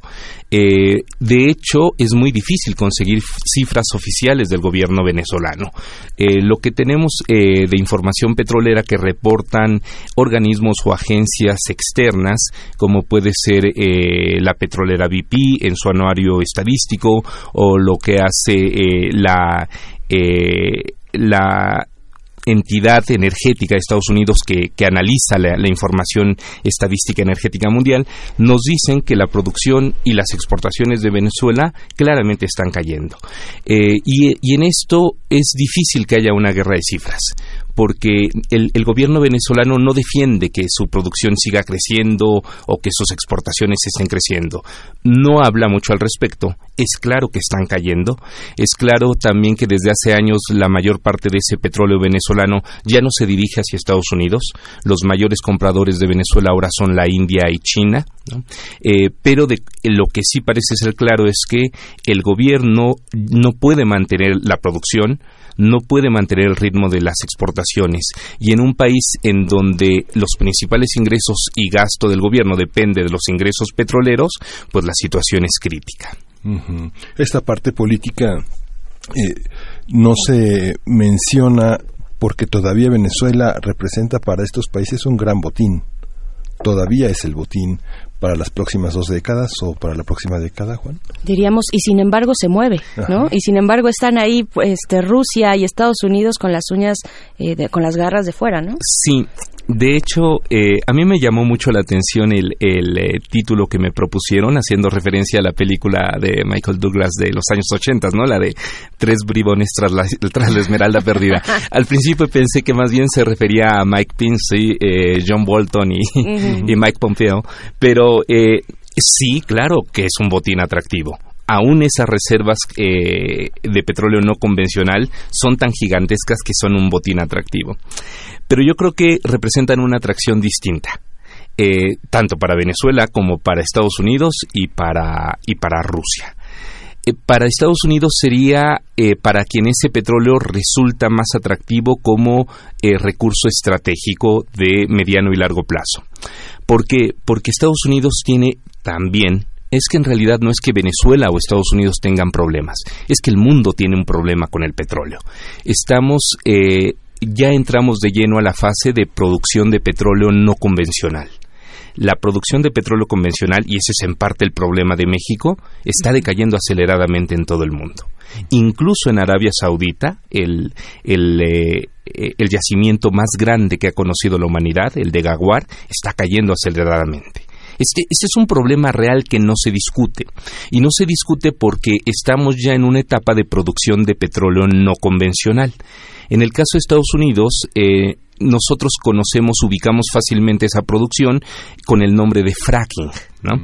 el, el, petróleo que se extrae por medio de fracking, que es una técnica claramente no convencional y es un petróleo no convencional, aprovecha recursos dispersos de un petróleo extremadamente ligero tan tan ligero es el petróleo del fracking que ni siquiera Estados Unidos lo puede refinar para todos los productos que tradicionalmente da el petróleo.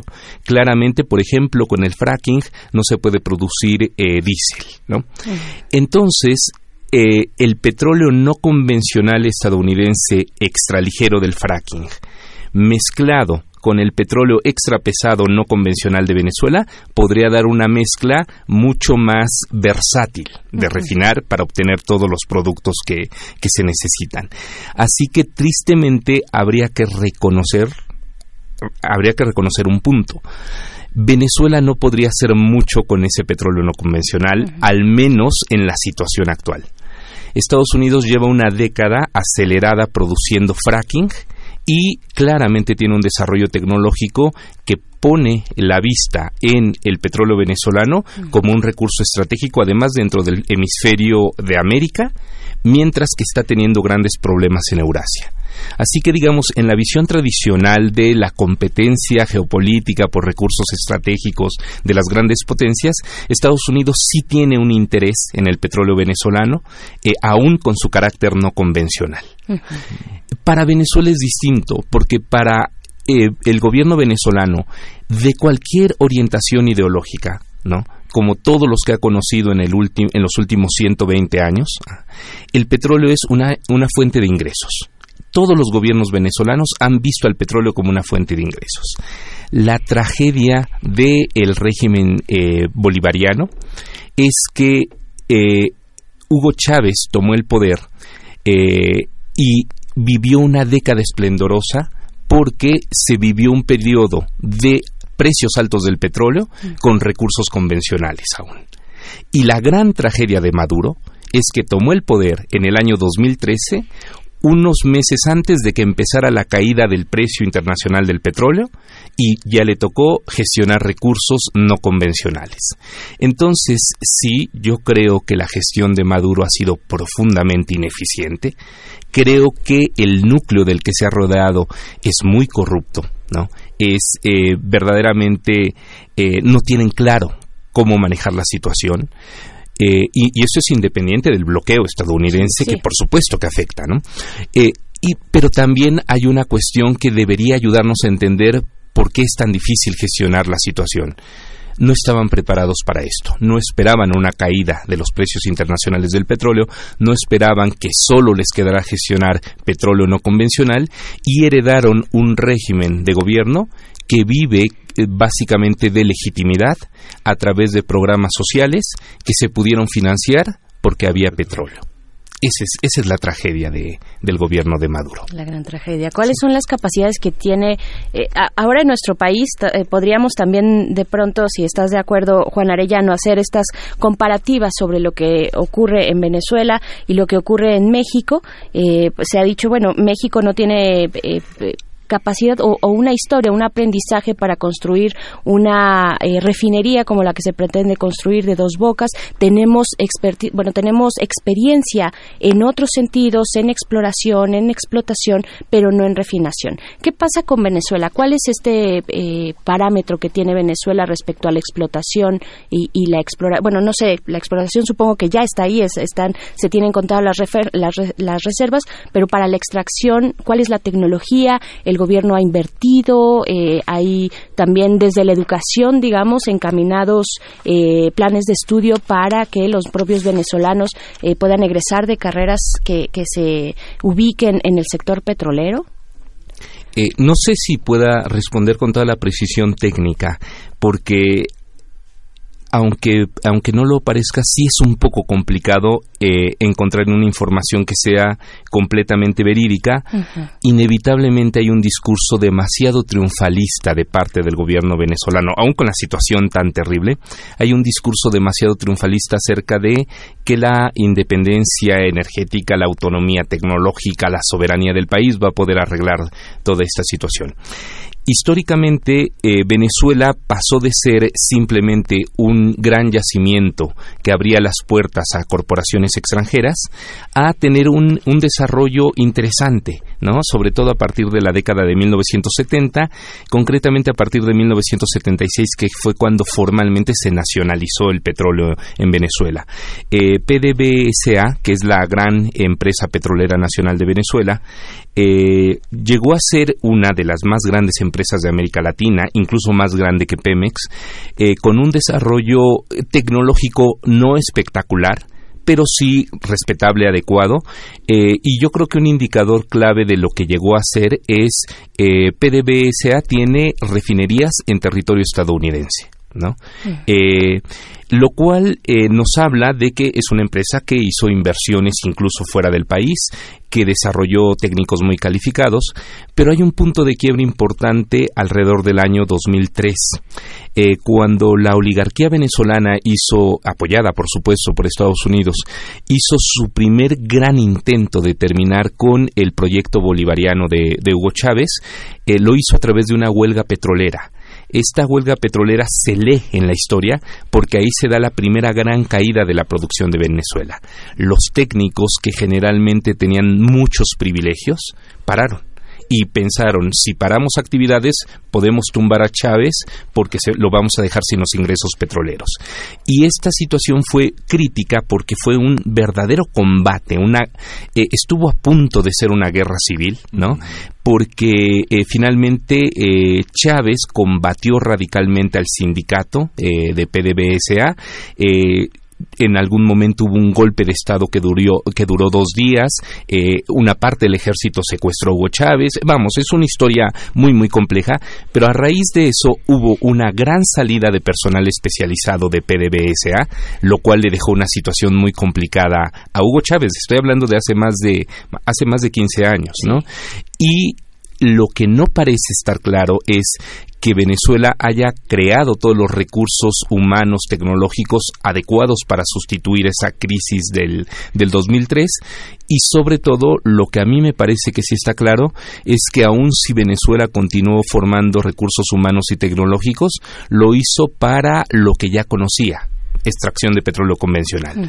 Para petróleo convencional ese es el gran problema de la caída de producción de Venezuela.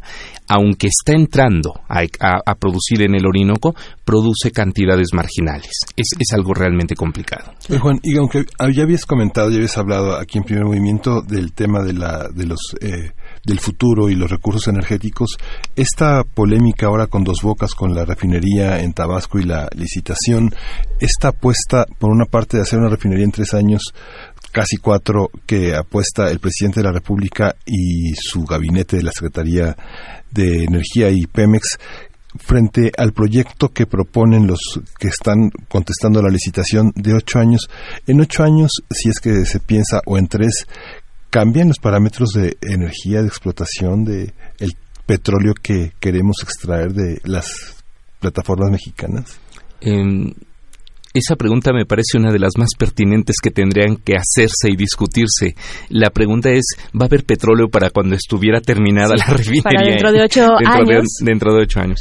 Yo creo que los plazos propuestos tan cortos de tres, cuatro años tienen motivaciones políticas, ¿no? Y, más allá de, la búsqueda de, de, aprobar un referéndum de medio término, más allá de eh, que dentro del plazo del sexenio ya haya una gran obra que, que se pueda eh, presentar como un, un, gran logro de la, de la administración, hay, hay cierta conciencia de que si no se construye rápidamente, eh, posiblemente pierda cierto sentido eh, la, la, propuesta de la refinería. Las reservas eh, mexicanas están cayendo, no aceleradamente, pero claramente no estamos sustituyendo reservas. La producción eh, es discutible que está ocurriendo. Se desaceleró la caída, pero sigue cayendo aun cuando eh, el titular de Pemex nos diga que ya se detuvo, no tenemos todos los suficientes elementos para decir que ya cayó, ya se detuvo la caída de la producción, porque nos presenta datos de lo que va del año. Este es, es un plazo demasiado corto para, para declarar triunfalmente que se logró detener la caída de la producción.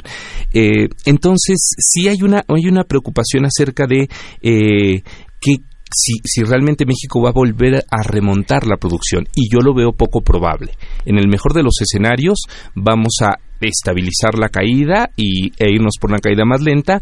En el peor de los casos, podríamos tener una caída más abrupta que obligue a, al gobierno a ir por las aguas profundas y por el fracking.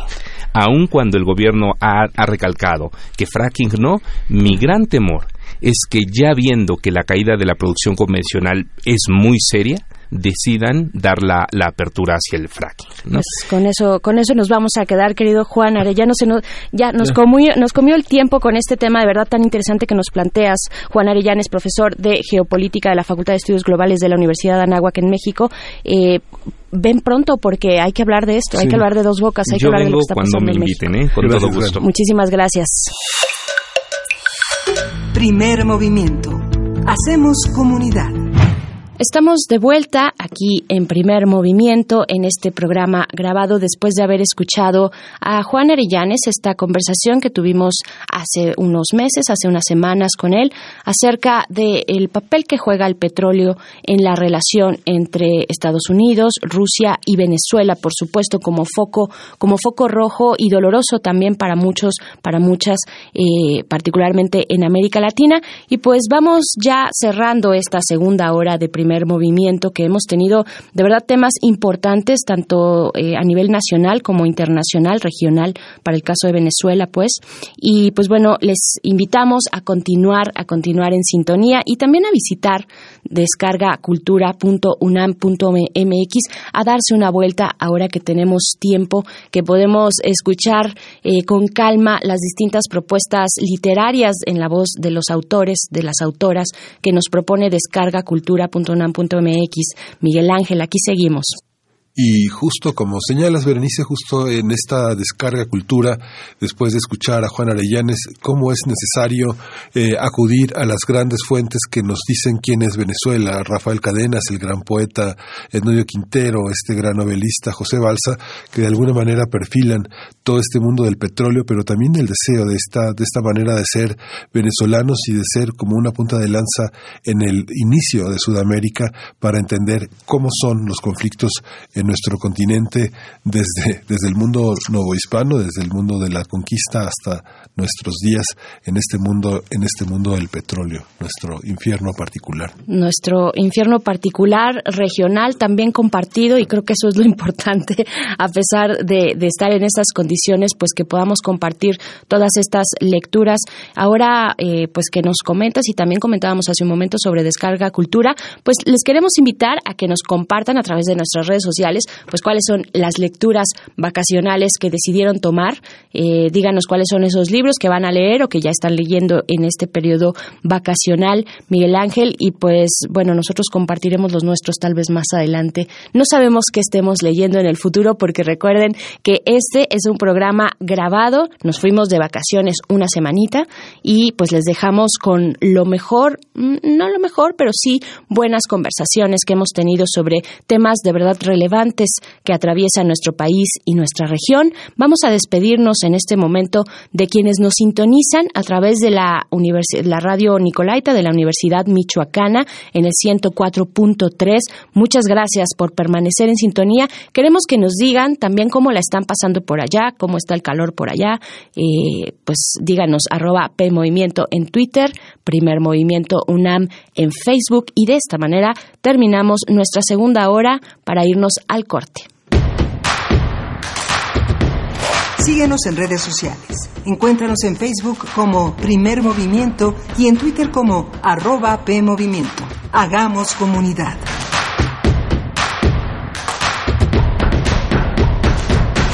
Regresamos a esta tercera hora de primer movimiento. Son, estamos al filo de las nueve de la mañana. Estamos en este lunes 15 de julio. Berenice Camacho y Miguel Ángel Quemain en la cabina de Radio NAM en primer movimiento. Y les damos la bienvenida a quienes se integren en esta tercera eh, hora, tercera y última hora de primer movimiento de este lunes. Berenice, ¿cómo, cómo te amanece? Eh, me amanece muy bien. Estamos y no estamos porque en realidad vamos grabados durante toda esta semana. Les recordamos que a partir de hoy, lunes 15 de julio y hasta el viernes, estaremos compartiendo con ustedes algunas de las entrevistas que hemos tenido a lo largo del último semestre, eh, pues distintos temas, algunos muy importantes y complejos también, como la violencia, como el petróleo en Venezuela, que son los temas que hemos tenido el día de hoy. Y pues bueno, gracias, gracias por compartir eh, sus comentarios, por decirnos cómo la están pasando en sus vacaciones, cuáles son las lecturas, los libros que nos recomiendan para estas vacaciones o cuáles están leyendo en estos momentos momentos. Les invitamos a acercarse a nuestras redes arroba PMovimiento en Twitter, Primer Movimiento UNAM en Facebook y también, y también a acercarse al sitio de podcast que tenemos eh, en la página de Radio UNAM. El sitio es radiopodcast.unam.mx y escuchar pues lo que hemos tenido en este semestre en Primer Movimiento. Y no me resisto a hacer la recomendación rápidamente de cuatro libros. Dos de Italo Calvino.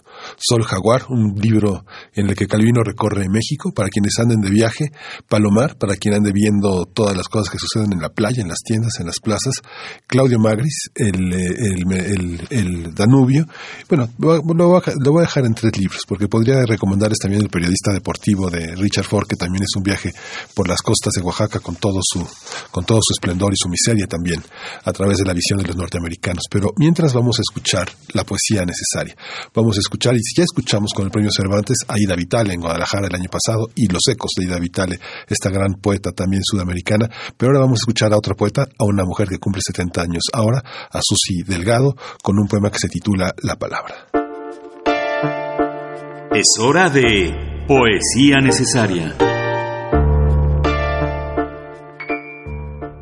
Apeina ape, ñe ello apipayoa, ñe ere yeta, ñe embarete, ñe etembiguay, nye ere koai nye ere satu nye e apisa un apitepe ba eisha mo araka e ba eisha waba payepa homogenio yeune nye ete y aquí en medio de tanta palabra en fuego cruzado palabra vana, palabra prepotente, palabra servil, palabra puta, palabra ciega, palabra sorda. ¿Cómo? ¿Dónde? ¿Cuándo? ¿Qué clase de hechicero hará brotar de nuevo la palabra verdadera? Síguenos en redes sociales. Encuéntranos en Facebook como Primer Movimiento y en Twitter como arroba PMovimiento. Hagamos comunidad.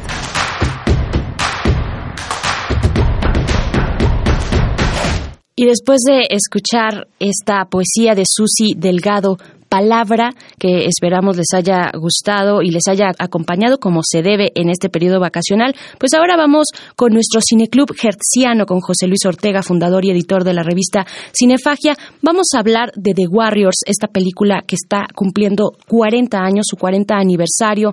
Recuerden que de lunes a jueves estaremos teniendo cineclub en la última hora de primer movimiento. Vamos a escuchar. Cineclub Herziano.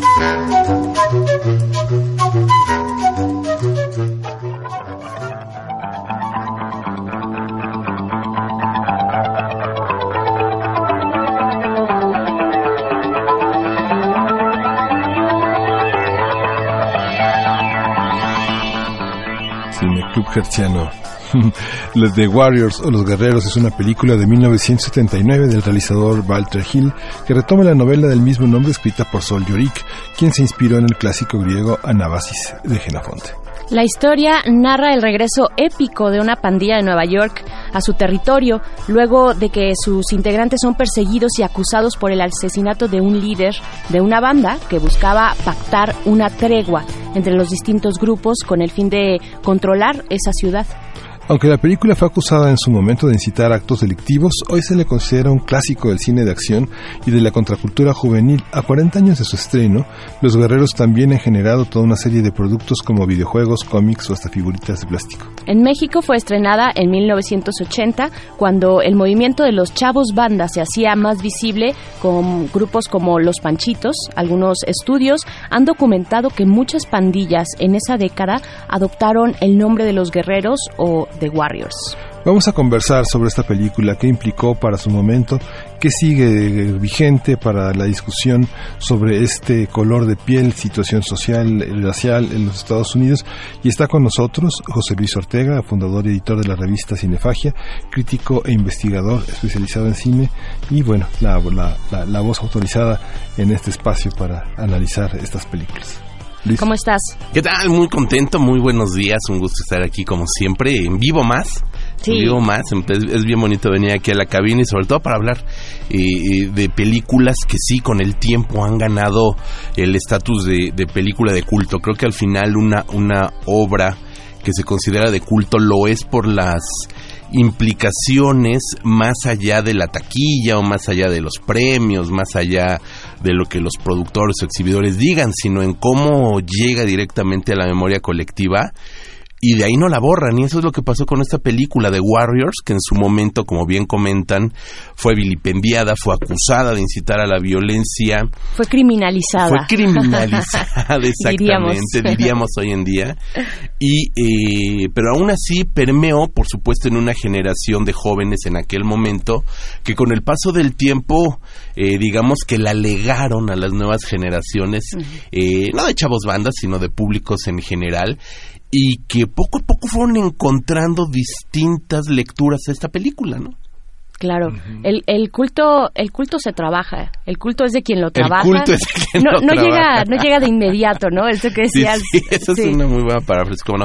Sí, pues mira, eh, de, de, entrada eh, Walter Hill, que hoy conocemos como un cineasta eh, de esta década de los años 70, de este nuevo nuevo cine estadounidense, hay que recordarle al público que el cine de los Estados Unidos tiene dos grandes divisiones, por llamarlo así, el cine de Hollywood y el cine de Nueva York. El cine de Nueva York de los años 70, lo comentábamos aquí cuando hablábamos eh, de Spike Lee, Spike Lee. Eh, surge como una, como lo comúnmente se llama como una bocanada de aire fresco para la cinematografía estadounidense y digamos que junto a personalidades como Francis Ford Coppola, como el primer este eh, Steven Spielberg, como todas estas figuras, Sam Peckinpah que encuentra también una salida por ahí muy interesante, aunque él era de una generación anterior que encadena estos movimientos, eh, surge Walter Hill. Walter Hill tiene un modo de, de tratar eh, la violencia que sí lo empata con Sam Peckinpah. Eh, Sam Peckinpah sabemos que fue un cineasta también maldito del cine estadounidense que sentía un especial afecto por el western. Mm. Y Walter Hill también tiene un principal afecto por el western. John Ford es una de sus grandes, eh, llamémosle, referencias cinematográficas. Y de allí que veamos esta película de Warriors en algunos momentos como un western. Eh, si bien está basada en un clásico griego de Genofonte que nos habla justamente de un periplo, lo que se maneja mucho en la literatura griega, el periplo del héroe que tiene que atravesar eh, grandes eh, vastedades, grandes territorios. Eh, justamente esta obra de Genofonte nos habla de un grupo que debe caminar, que debe llegar hacia la orilla del mar, tiene que atravesar kilómetros y eso es lo que hacen justamente estos guerreros. No hay que ubicarnos un poquito también en el Nueva York de los años de finales de los 60. Estamos hablando de un Nueva York que no es el Nueva York glamuroso que hoy conocemos. Hoy conocemos perfectamente Nueva York, se ha convertido en, en el sinónimo de lo cosmopolita.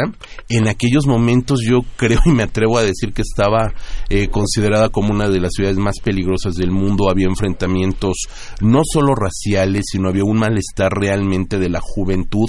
Estamos hablando eh, eh, un momento muy importante posterior a toda esta efervescencia juvenil mundial del 68, que no se da tanto en los Estados Unidos, esto fue un movimiento más en Europa, no digamos en México, pero que de alguna manera está marcado por los procesos bélicos de Vietnam.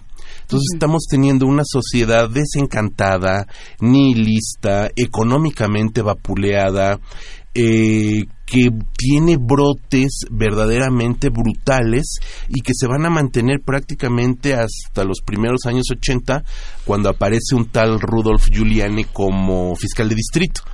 Posteriormente será gobernador, pero digamos que cuando inicia la carrera a mediados de los 80 es cuando Nueva York empieza a tomar otro otro camino, pero en aquel momento era una ciudad sumamente peligrosa enfrentamientos, eh, pues no solamente raciales, y eso es algo muy importante que nos permite ver la película, ya centrándonos.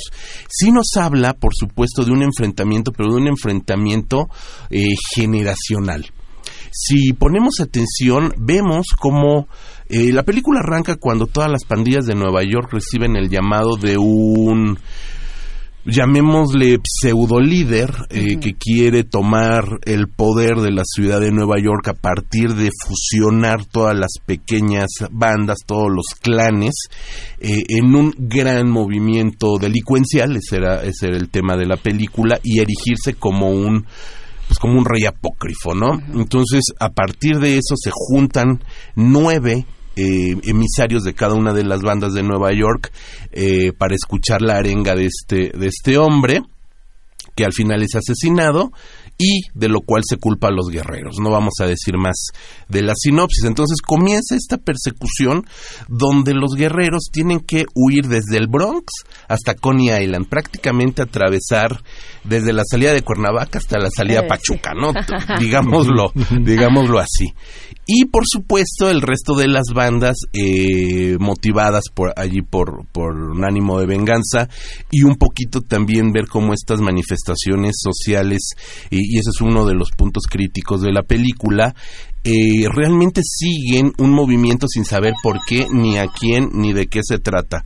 Entonces, eso también es muy importante porque nos habla de cómo eh, un mensaje mal direccionado se convierte en un motivo de histeria colectiva y realmente el resto de la manada, por llamarlo así, o de la masa, o del pueblo, de la gente, siguen un mensaje sin saber realmente qué es lo que pasa, ¿no? Es un poco, y perdonando la comparación, como el primer perro es el único que sabe por qué ladra, el resto ladra. Entonces, eso también es un mensaje muy interesante que tiene la película que nos habla de cómo realmente se puede tergiversar muy fácilmente la verdad o los hechos, ¿no? Un hecho que sucede y que tiene muchos puntos de vista, pero que se toma siempre uno como una verdad real y que a partir de eso se suscitan eh, distintas eh, represalias o consecuencias sin llegar justamente al fondo, ¿no? Eso es algo muy importante. Sí, Por cómo, el otro se manejan las masas, ¿no? Que hay teorías sociológicas al respecto. Sí, por ¿no? Esto que decías de el perro, el primer perro que ladra es el único que se, ¿no? Esto que esta referencia que hacías, ¿no? Pues sí, hay, eh, hay un el anonimato en la masa también te, te impulsa, digamos, te da este valor, ¿no? Ya que todos estamos aquí, pues órale, ya no hay responsabilidad individual de lo que pueda el anonimato es este el, el, anonimato o el envalentonarse con el anonimato como escudo y espada, pues una de las acciones más irresponsables que pueden este eh, sucederse, ¿no? Entonces, creo que estamos en un momento también, en este momento de los 2000, donde distintos factores, distintas circunstancias le permiten a la gente escudarse en el anonimato para hacer acusaciones. No vamos a entrar en mayores discusiones ni en desviar el tema de la película, pero ahí estaba ya puesto, ¿no? Entonces, eso nos habla que estos movimientos y estas eh, em, envalentonadas, si me permiten decir, eh, de tal o cual persona, y vamos pues desde Donald Trump que se envalentona, digo, él no es una persona anónima, pero pues sí lo hace en la comodidad de, su sillón y con un Twitter en la mano, ¿no? Sin ser anónimo, pues también es como envalentonarse un poco a la distancia, ¿no? o, la, o la base de Donald Trump, que salió en algún momento a perseguir a personas negras, ¿no? Exactamente. Y, y, bueno, y ahora que tomas este, este punto, algo que no es Warriors, la película, es eh, racista. No es una película racista, se acusó mucho de eso, pero si hacemos una disección bien interesante, vamos a darnos cuenta que eh, la banda de los guerreros es una banda multicultural. Tenemos personajes que son evidentemente arios, pero tenemos también eh, negros de descendencia un poco medio africana, como es el, el líder, el líder propiamente de los Warriors que desaparece en esta muchedumbre. Eh, en el parque, y después tenemos también personajes afroamericanos, eh, tenemos por allí también personajes que son medio afroamericanos, originales estadounidenses, tenemos también latinos, aunque no parece mucho, el personaje de Rembrandt es un personaje latino, interpretado por un actor latino, eh, tenemos la presencia de la chava que, que es este eh, Mercy que se incorpora con ellos en el transcurso de la película que es evidentemente también una minoría no solamente sexual sino también sociocultural que pertenece a otra banda los huérfanos que son también medio latinos medio italoamericanos etcétera etcétera. Entonces lo que menos tiene esta película es ser racista. Justamente lo que nos habla también o lo que deja ver la película es como estas juventudes que van o que iban en aquel momento también como pollos sin cabeza, eh, correteándose nada más porque se metían en un territorio que nadie les había dicho que era suyo. Porque te vieron feo del otro lado de la acera. Exacto, ¿no? Porque estaban, eh, digamos que esta manera de, de hacer parcelas en, en, el Nueva York, era también como la única manera que tenían estos grupos juveniles de sentirse pertenecientes, no a una nación, porque la nación en sí misma los estaba o ignorando por un lado, o eran ignorados o eran violentados. Entonces, la única manera de sentirse pertenecientes era formar estas parcelas y adueñarse de esos bloques y decir, este es mi feudo, ¿no? Entonces, de allí que, que viniera como toda esta serie también de, eh, de enfrentamientos entre pandillas cuando realmente no había motivo para ello. Y eso es algo de lo que este eh, líder de One and the Only, como le dicen en la película, el uno y el, el primero y el único, que es quien, quien tiene esta visión, eh, llamémosle populista también, de reunir a todos esos movimientos y unificarlos en una sola, en una sola fuerza, ¿no? De alguna manera, si bien en la película nos están comentando que se trata para formar una gran banda, delinquir, robar, apedrear a la policía, dice somos, son dos policías por cada nueve de nosotros, Hacen unas matemáticas y unos cálculos Hacen unos cálculos precisos, ¿no? Somos tantos y somos un montón. Ajá, más los que no están afiliados, pero que están inconformes. o sea, realmente el hombre este tiene una, una, muy buena mentalidad.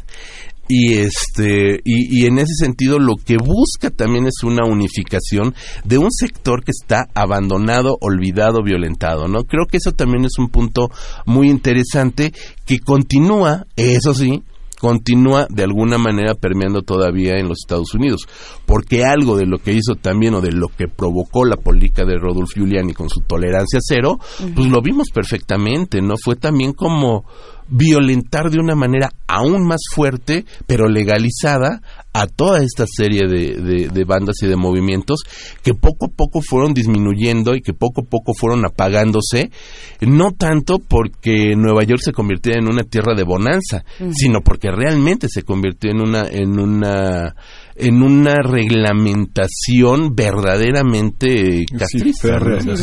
Hay, hay, este, José Luis, hay una, hay una parte. ¿Qué tanto una película como esta eh, obedece como a una visualización de un fenómeno que se hace masivo por algunos puntos en común con grupos eh, sociales que eh, carecen de una identidad precisa, ¿no? Digamos que uno piensa en las imágenes de The Warriors eh, con esta aparente multiculturalidad. Lo que estamos viendo es la es la es, es la es la multiculturalidad o es otra cosa. Digamos que si uno piensa uno piensa en South Suite de Luis Valdés o, o piensa en algunas otras películas Amor sin está- barreras, ¿no? Amor sin barreras, donde está focalizada, digamos, las tribus urbanas, pero altamente focalizadas. Ujú. Érase una vez en América y todo lo, y todo lo que hizo Scorsese identificando a la comunidad latina, es Pikeli, es, es esta- toda esta parte es, que son claramente identificadas la negritud del Harlem, toda esta toda esta visión.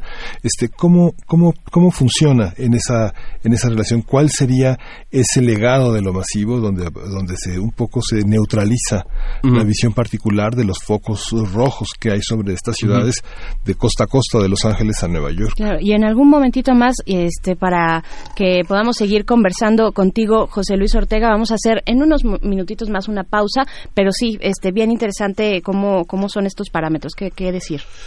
Sí, es muy interesante porque sí, eh, ha habido películas, ya ahorita se mencionaban algunas, por ejemplo, Amor sin Barreras, que dentro de su contexto, que es una obra musical, etcétera, etcétera, pues enfrenta a latinos contrarios. O sea, ahí sí está sumamente sectorizado Sud Sud con eh, el problema de los chicanos, que es la tercera nación y que son sumamente cerrados.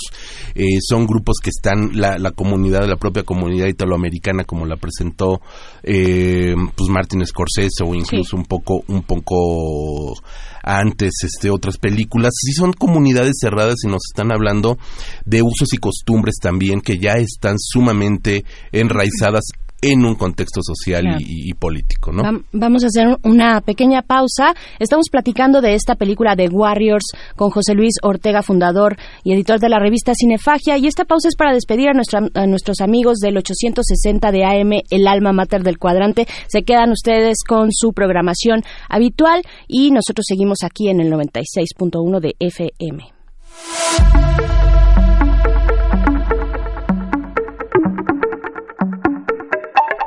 Rapidísimo regresamos aquí a esta conversación. José Luis Ortega, nos comentabas de todos estos referentes, eh, te quedaste en los chicanos, en estas Sí, sí, sí. ¿no? En estas comunidades Ajá, que minorías. minorías, minorías étnicas, minorías, este, vamos a llamarle Culturales. étnicas, ¿no? Culturales, étnico-culturales, más que económicas o, o políticas. Creo que eso ahorita no, no valdría mucho la ¿Sí pena. son minorías?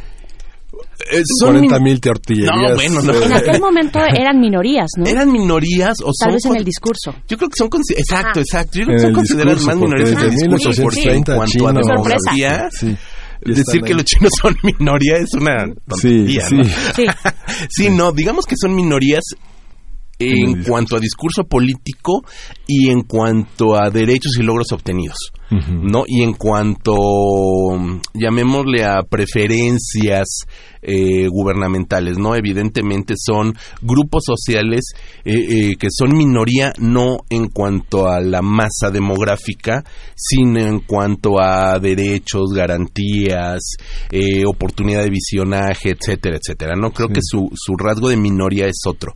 Evidentemente, pues latinos en Estados Unidos son, si no una mayoría, Sí. pues son una parte sumamente equitativa, No es que sean ¿no? pocos, sino que no vale nada. Ah, ¿no? eh, eh, ta- tal cual, tal cual, exacto.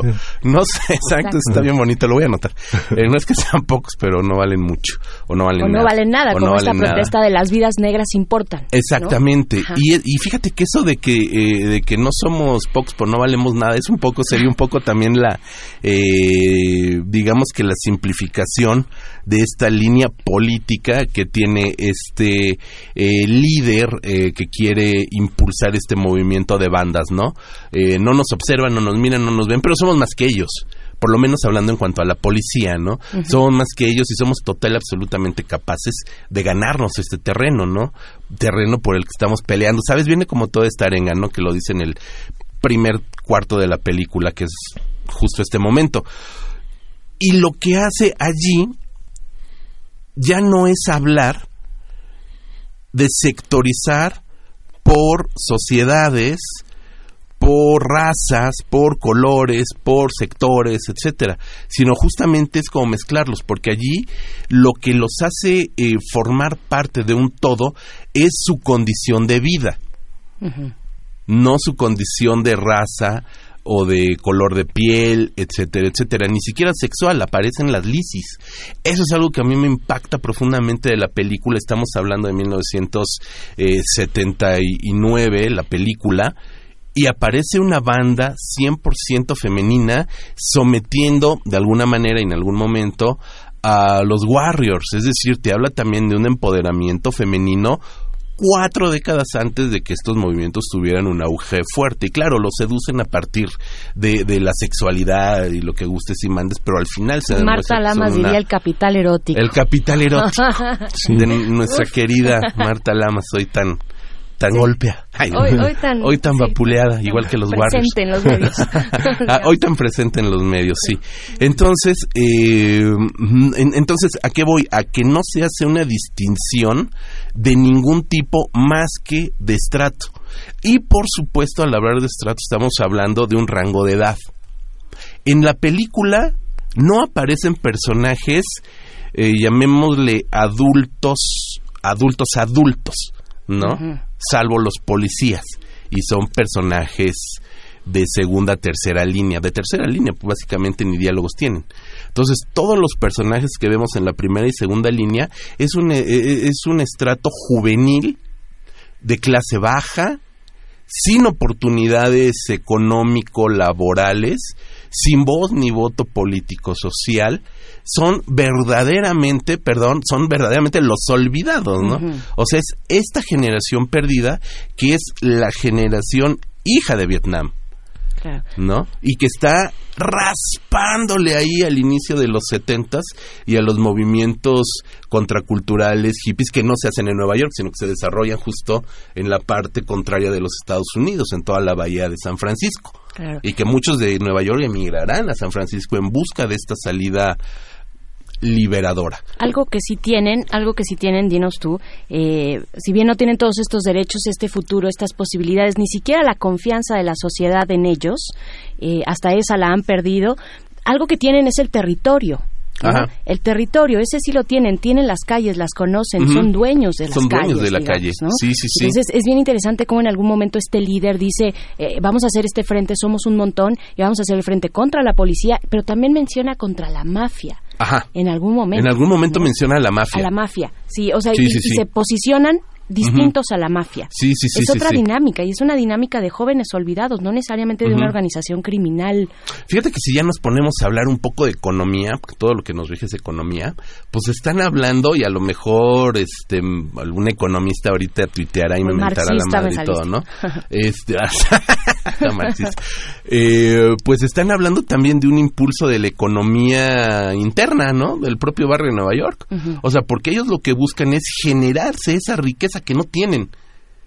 ¿No? Entonces, no tienen acceso a una riqueza legal porque no tienen acceso, quizás no les importa, hay que decirlo, ojo, quizás no les interesa y no les importa incorporarse a la economía activa, pero es que tampoco tienen la, la, manera de hacerlo. Volvemos a un punto. Nueva York a finales de los años 70 era una cloaca y era una economía paralizada. Ajá. O sea, los yuppies vienen hasta los 80 con Reagan, etcétera, etcétera. Y el neoliberalismo y lo que gustes y mandes. Antes de eso, Nueva York era una verdadera ratonera, etcétera, etcétera, etcétera. Entonces, si bien no quieren unos, hay que aceptar eh, por descarte, por lógica y descarte, que otros no pueden aunque quieran. Sí. ¿no? Incluso hay un diálogo justo entre Mercy, la chica, y Swan, el líder, el nuevo líder, el que queda como líder, que asume el liderazgo de los Warriors, eh, en que sí sueñan en otra cosa, sí quieren salir de allí. Dice, a mí me encanta viajar, ¿ya has salido de Nueva York? No, pero sé que me gusta. O sea, ¿sabes?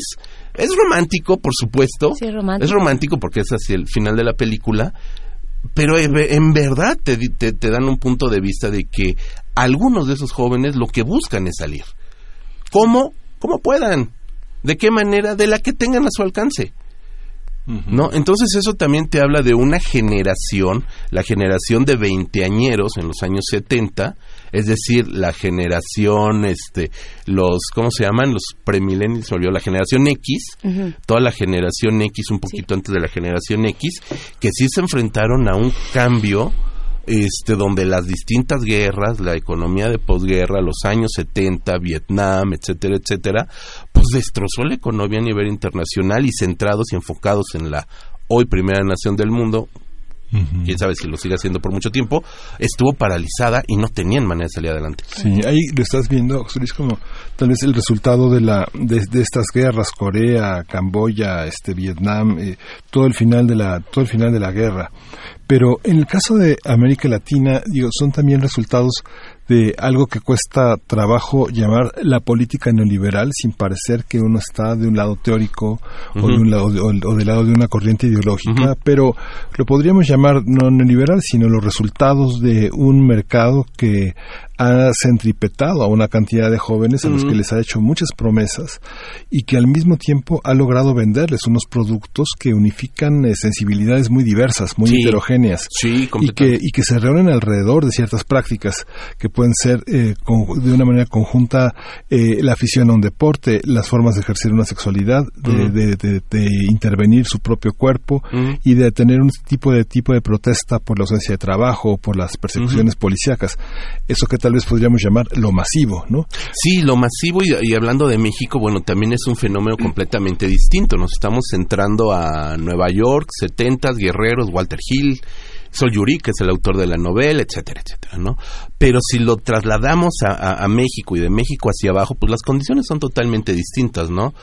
Eh, los golpes de Estado que se suceden en Sudamérica, eh, la ascensión de eh, dictaduras, Chile, Argentina, etcétera, etcétera, pues también forman un contexto muy propio muy, eh, eh, muy al interior de sus repúblicas, pero que también desgraciadamente golpean a los jóvenes.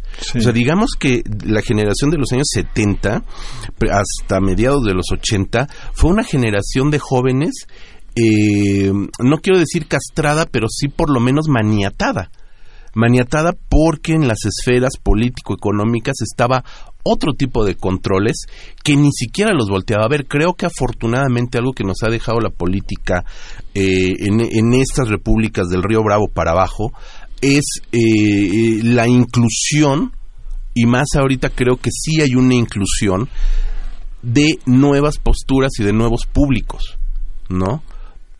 Creo que ahorita los millennials, que son la gente de los de, de 30 años, treintañeros, ya están incorporados de una manera eh, real a un mercado y a una postura y una posición y a un capital y a unas direcciones y unas directivas, etcétera, ¿no? Entonces sí se van cambiando los ¿Tú crees que nos estamos haciendo cargo? Bueno, nos, ya me metí, pues es que dijiste de los 30 y dije, pues ahí me formo. Pero tú eres como de los 20. Ay, por favor, no mientas. Porque... Parece veinteñera, pero ya tiene, por convivir. Ya tiene, tiene, sus 30. Tengo mis 30. sí, ya tengo mis 30. Y no, no, no, está bien. este Sí nos estamos haciendo cargo, este porque hay, hay un montón de críticas, ¿no? Sobre nos estamos haciendo cargo, siempre. si no nos estamos haciendo cargo, por lo menos ya estamos insertos. Algo que era impensable hace 20 años con la generación que tenía 30 años hace 20, ¿sabes? O sea, a, menos que fueran estas generaciones, pues que ya nacían en pañales de seda, en cunas de seda.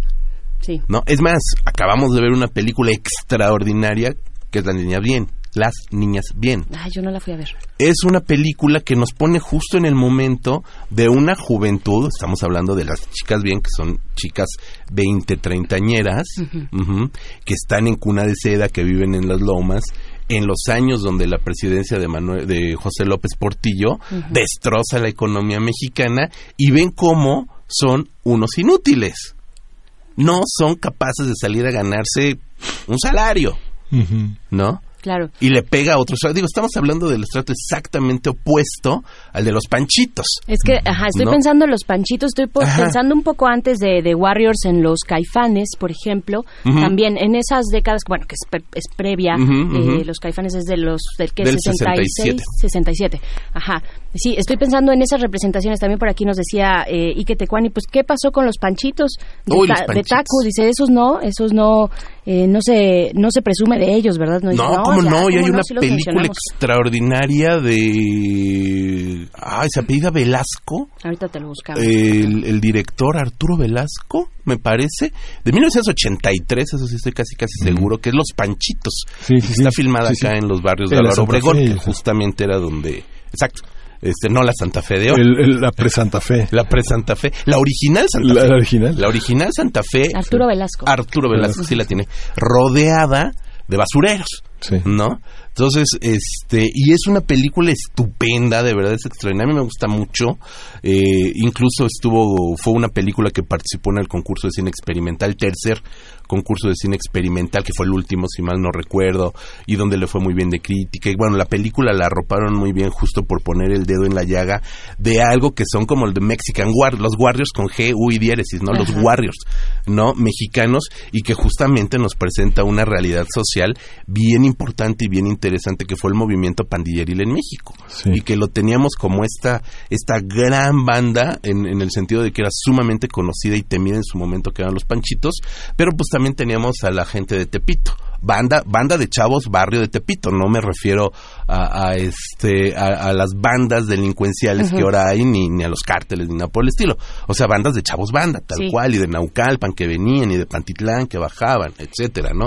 Entonces, también hubo un movimiento muy fuerte de bandas en, en México que también delinquían, que también asaltaban y que también buscaban la manera de salir adelante robando autopartes. Sí. ¿Por qué? Porque estamos hablando también de finales de la misma época, de finales de los 70 hasta mediados de los 80, donde se tienen que buscar también su manera de subsistir. Sí, y que tenían signos de identidad muy, muy particulares. Muy eh, Digamos que eran eh, bandas que estaban identificadas con sectores de la ciudad a los que habían llegado, sectores en el inicio del siglo. XX, muy desprotegidos o que ya estaban desde los inicios del siglo, de- desde finales del siglo XIX, conquistando un territorio de la ciudad, sobre todo en una, en una parte del primer cuadro, muy convertido en comerciantes, con una delincuencia o con grupos ident- eh, con identidad muy, muy atomizados, pero esto que refiere es Tacubaya, La Bondojito, este, las bandas en Aragón, en Ecatepec, en, en todas, en Indios Verdes, en, en Ticomán, todas estas colonias que este,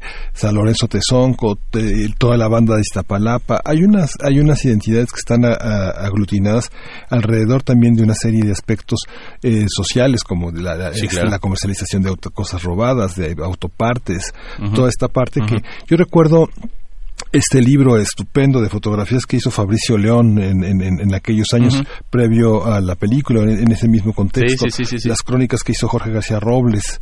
Que todo eso quedó en la, se consigue todavía en las se consigue, de viejos, pero toda esa iconografía que marcó la fotografía extraordinaria de, de Fabricio León muestra también también un, un intercambio, una cosa de sexos. eh, eh, mujeres y hombres están este, marcados por unos signos de identidad muy poderosos, ¿no? Yo recuerdo a las chavas este, cargando a sus bebés. Ajá, ¿no? y fíjate que las O en- mujeres en, la, en banda, ¿no? Ajá, en la banda, la mujer en. México, la mujer joven en México tuvo una participación bien importante en las bandas. Sí. Bien importante porque algo que nos diferencia de los Estados Unidos y de los Warriors y de estas comunidades es que en México hay un sen- hay un sentido de pertenencia al núcleo social. Ujú. Sí hay un sentido de pertenencia a una familia. Sí, ¿quién va a tus 15 años? A tu boda, a tu... Ajá. Y vas a los Claro. 15 años con la chamaca embarazada, ¿no? Sí. Vas a los 15 años bautizo. Pero los chavos banda tenían a sus chicas bandas y tenían a sus bebés banditititas y A sus bendiciones a sus banditititas. bendiciones banditititas pero ahí estaban todos Claro. hechos bola o sea y realmente aquí sí habría que decir que había un lazo de confraternidad mucho más fuerte y que los identificaba y que la mujer banda también en México fomentó también ciertas reglas propias al interior de las bandas más que banda, banda como tal eran clanes propiamente dichos, ¿no? claro. Donde había igual una estratificación de quién era el líder de la banda, pero donde las mujeres tenían su punto medular para que esa banda subsistiera. Por supuesto, y también del otro lado, pues está el elemento de la migración, que por definición, pues es una ruptura de lazos, Claro. de lazos consanguíneos, de tu lugar de origen, de tu territorio, y pues llegas allá y eso es lo que se identifica. Tal Claro. vez las familias empiezan a construir, o bueno, los, los clanes o los lazos, las relaciones de amistad cuidado, de cercanía, se construyen también a partir de esas ausencias, ¿no? de esas ausencias, eh, pues, desde la familia, del, del propio país, del pueblo, ¿no? Y fíjate, ahorita que dices este fenómeno de la migración, me viene a la mente otra película que no sé si sea muy fácil de, encontrar ahorita, la verdad, que es Hasta Morir de Fernando Sariñana. Una película donde un chavo banda de la ciudad se tiene que ir a Tijuana y está completamente fuera de su entorno hasta que conoce un cholo tijuanense que es Bichir, Demian Bichir, eh, este Juan Manuel Bernal es el chico banda mexicano y Bichir es el, el cholo tijuanense y tiene que encontrar la manera, distintas puntos argumentales de la película, este, de comenzar a identificarse con esta nueva comunidad que desconoce, porque esa es otra, los usos y costumbres.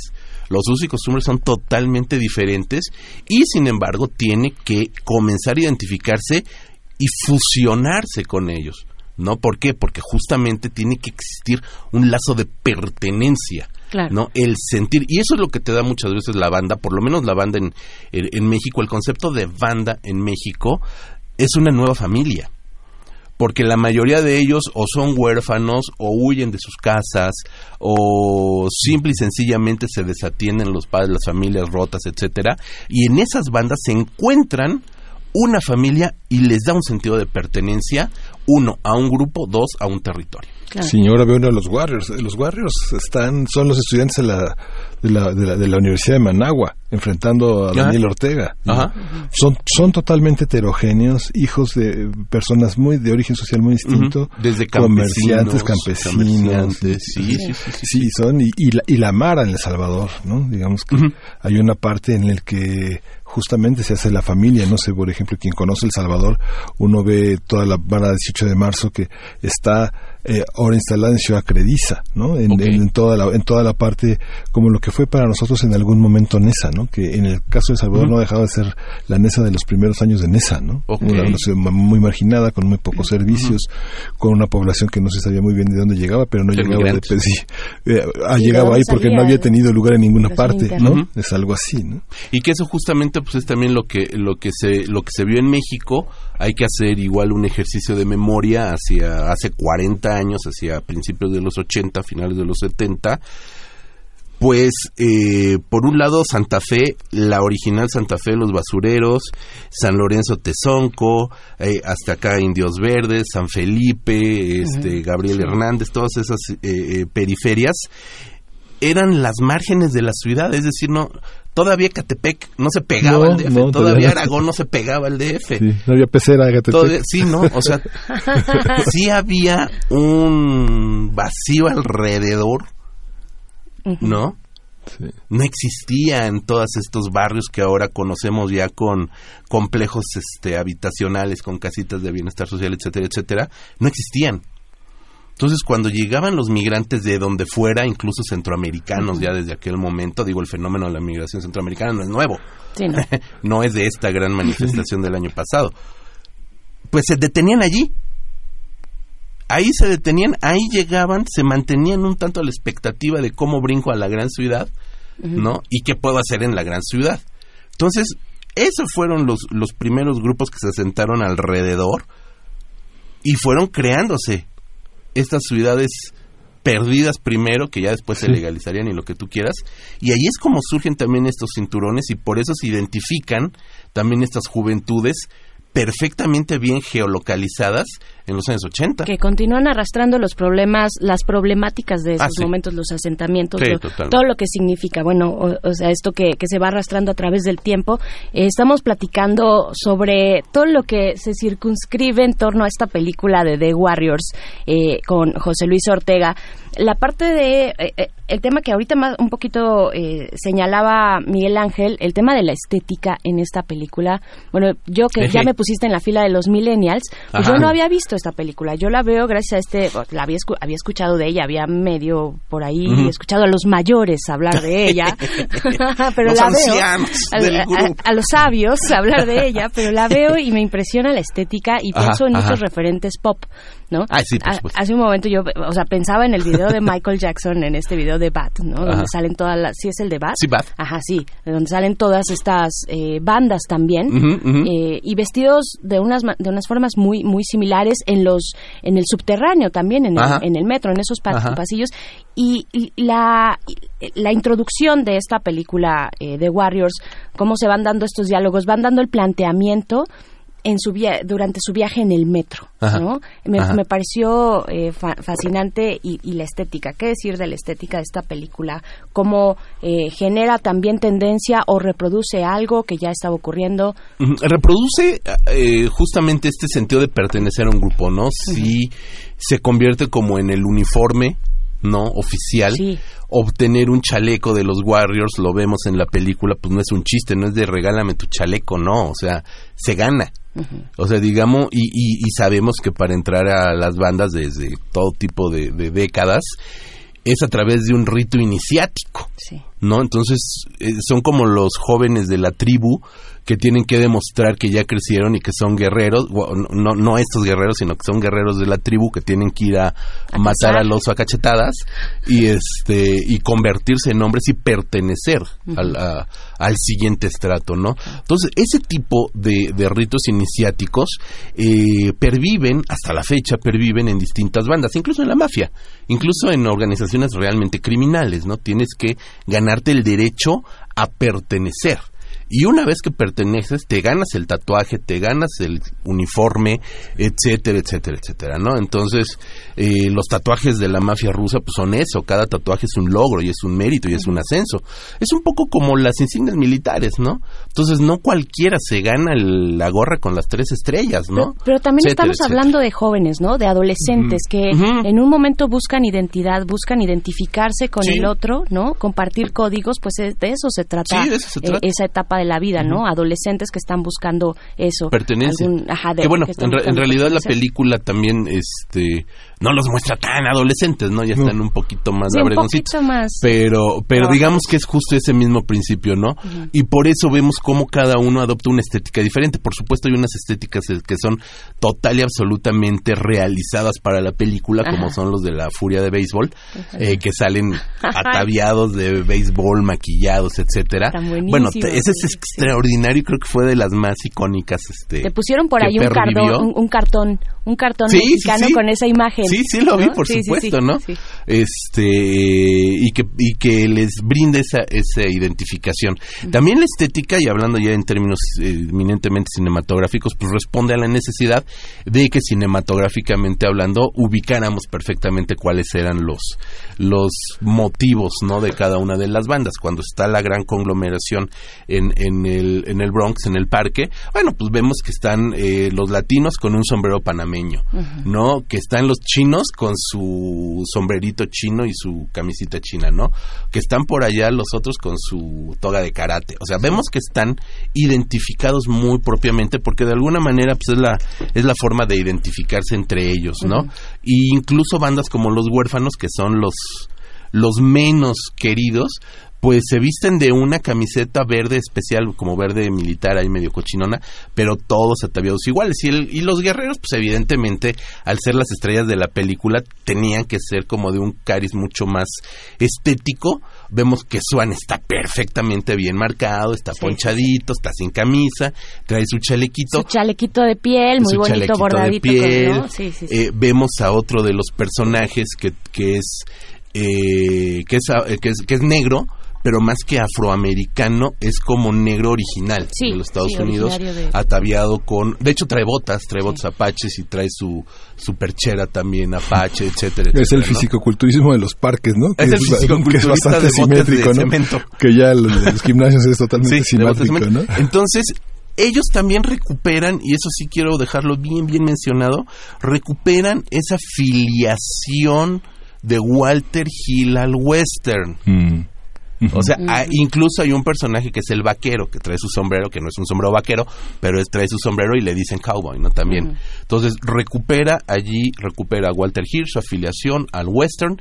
La película es un poco también el, periplo que ya Genofonte había escrito hace muchos siglos, pero que hace este periplo del héroe, atravesando la llanura, que es Nueva York, hasta llegar a su paraje, que son estas arenas no desérticas, sino de la playa, donde se va a dar el duelo final, el duelo final entre el, el, bueno y el malo, faltó el feo, este, entre el bueno y el malo, en las arenas no desérticas, sino de la playa, y ahí vemos perfectamente cómo se da este duelo, uno a pistola, el otro con navaja, y es evidentemente una apuesta muy del estilo del western que tanto admiraba Walter. Pues Fíjate, José Luis, que hemos hablado muchas veces aquí en Primer Movimiento de los jóvenes y hemos coincidido con muchos investigadores en que es un concepto vacío, ¿no? Hay una parte de que quiénes son, dónde están, es un es un paradigma para el INEGI, pero en la realidad pero ahorita que dices el bueno y el feo, pienso en la, en la gran firmeza de seguimiento de ciertos grupos de Clint Eastwood, ¿no? Todo el cine de alguna manera militante hacia lo, a lo feminista, hacia lo homosexual,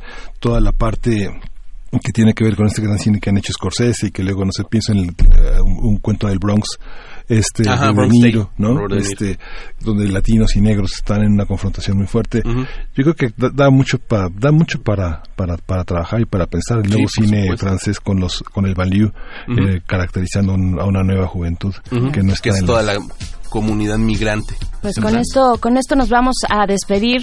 Eh, José Luis Ortega, fundador y editor de la revista Cinefagia, muchas gracias por venir a compartirnos este, esta maravilla, esta maravilla de culto de The Warriors.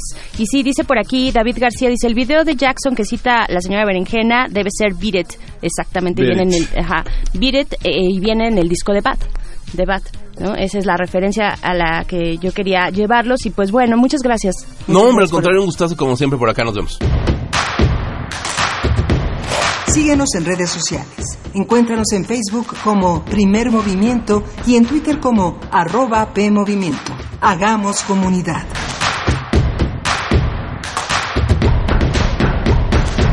Pues ya regresamos de este cineclub. Quien haya visto el estreno de Los Guerreros, pues tendrá ya más de 50 años, así que recapacite en las edades que se cumplen viendo cine. Y ya prácticamente nos vamos, nos vamos a ir con música, vamos a escuchar música del grupo Cocoroco, vamos a escuchar Abusive Junction. We Out Here.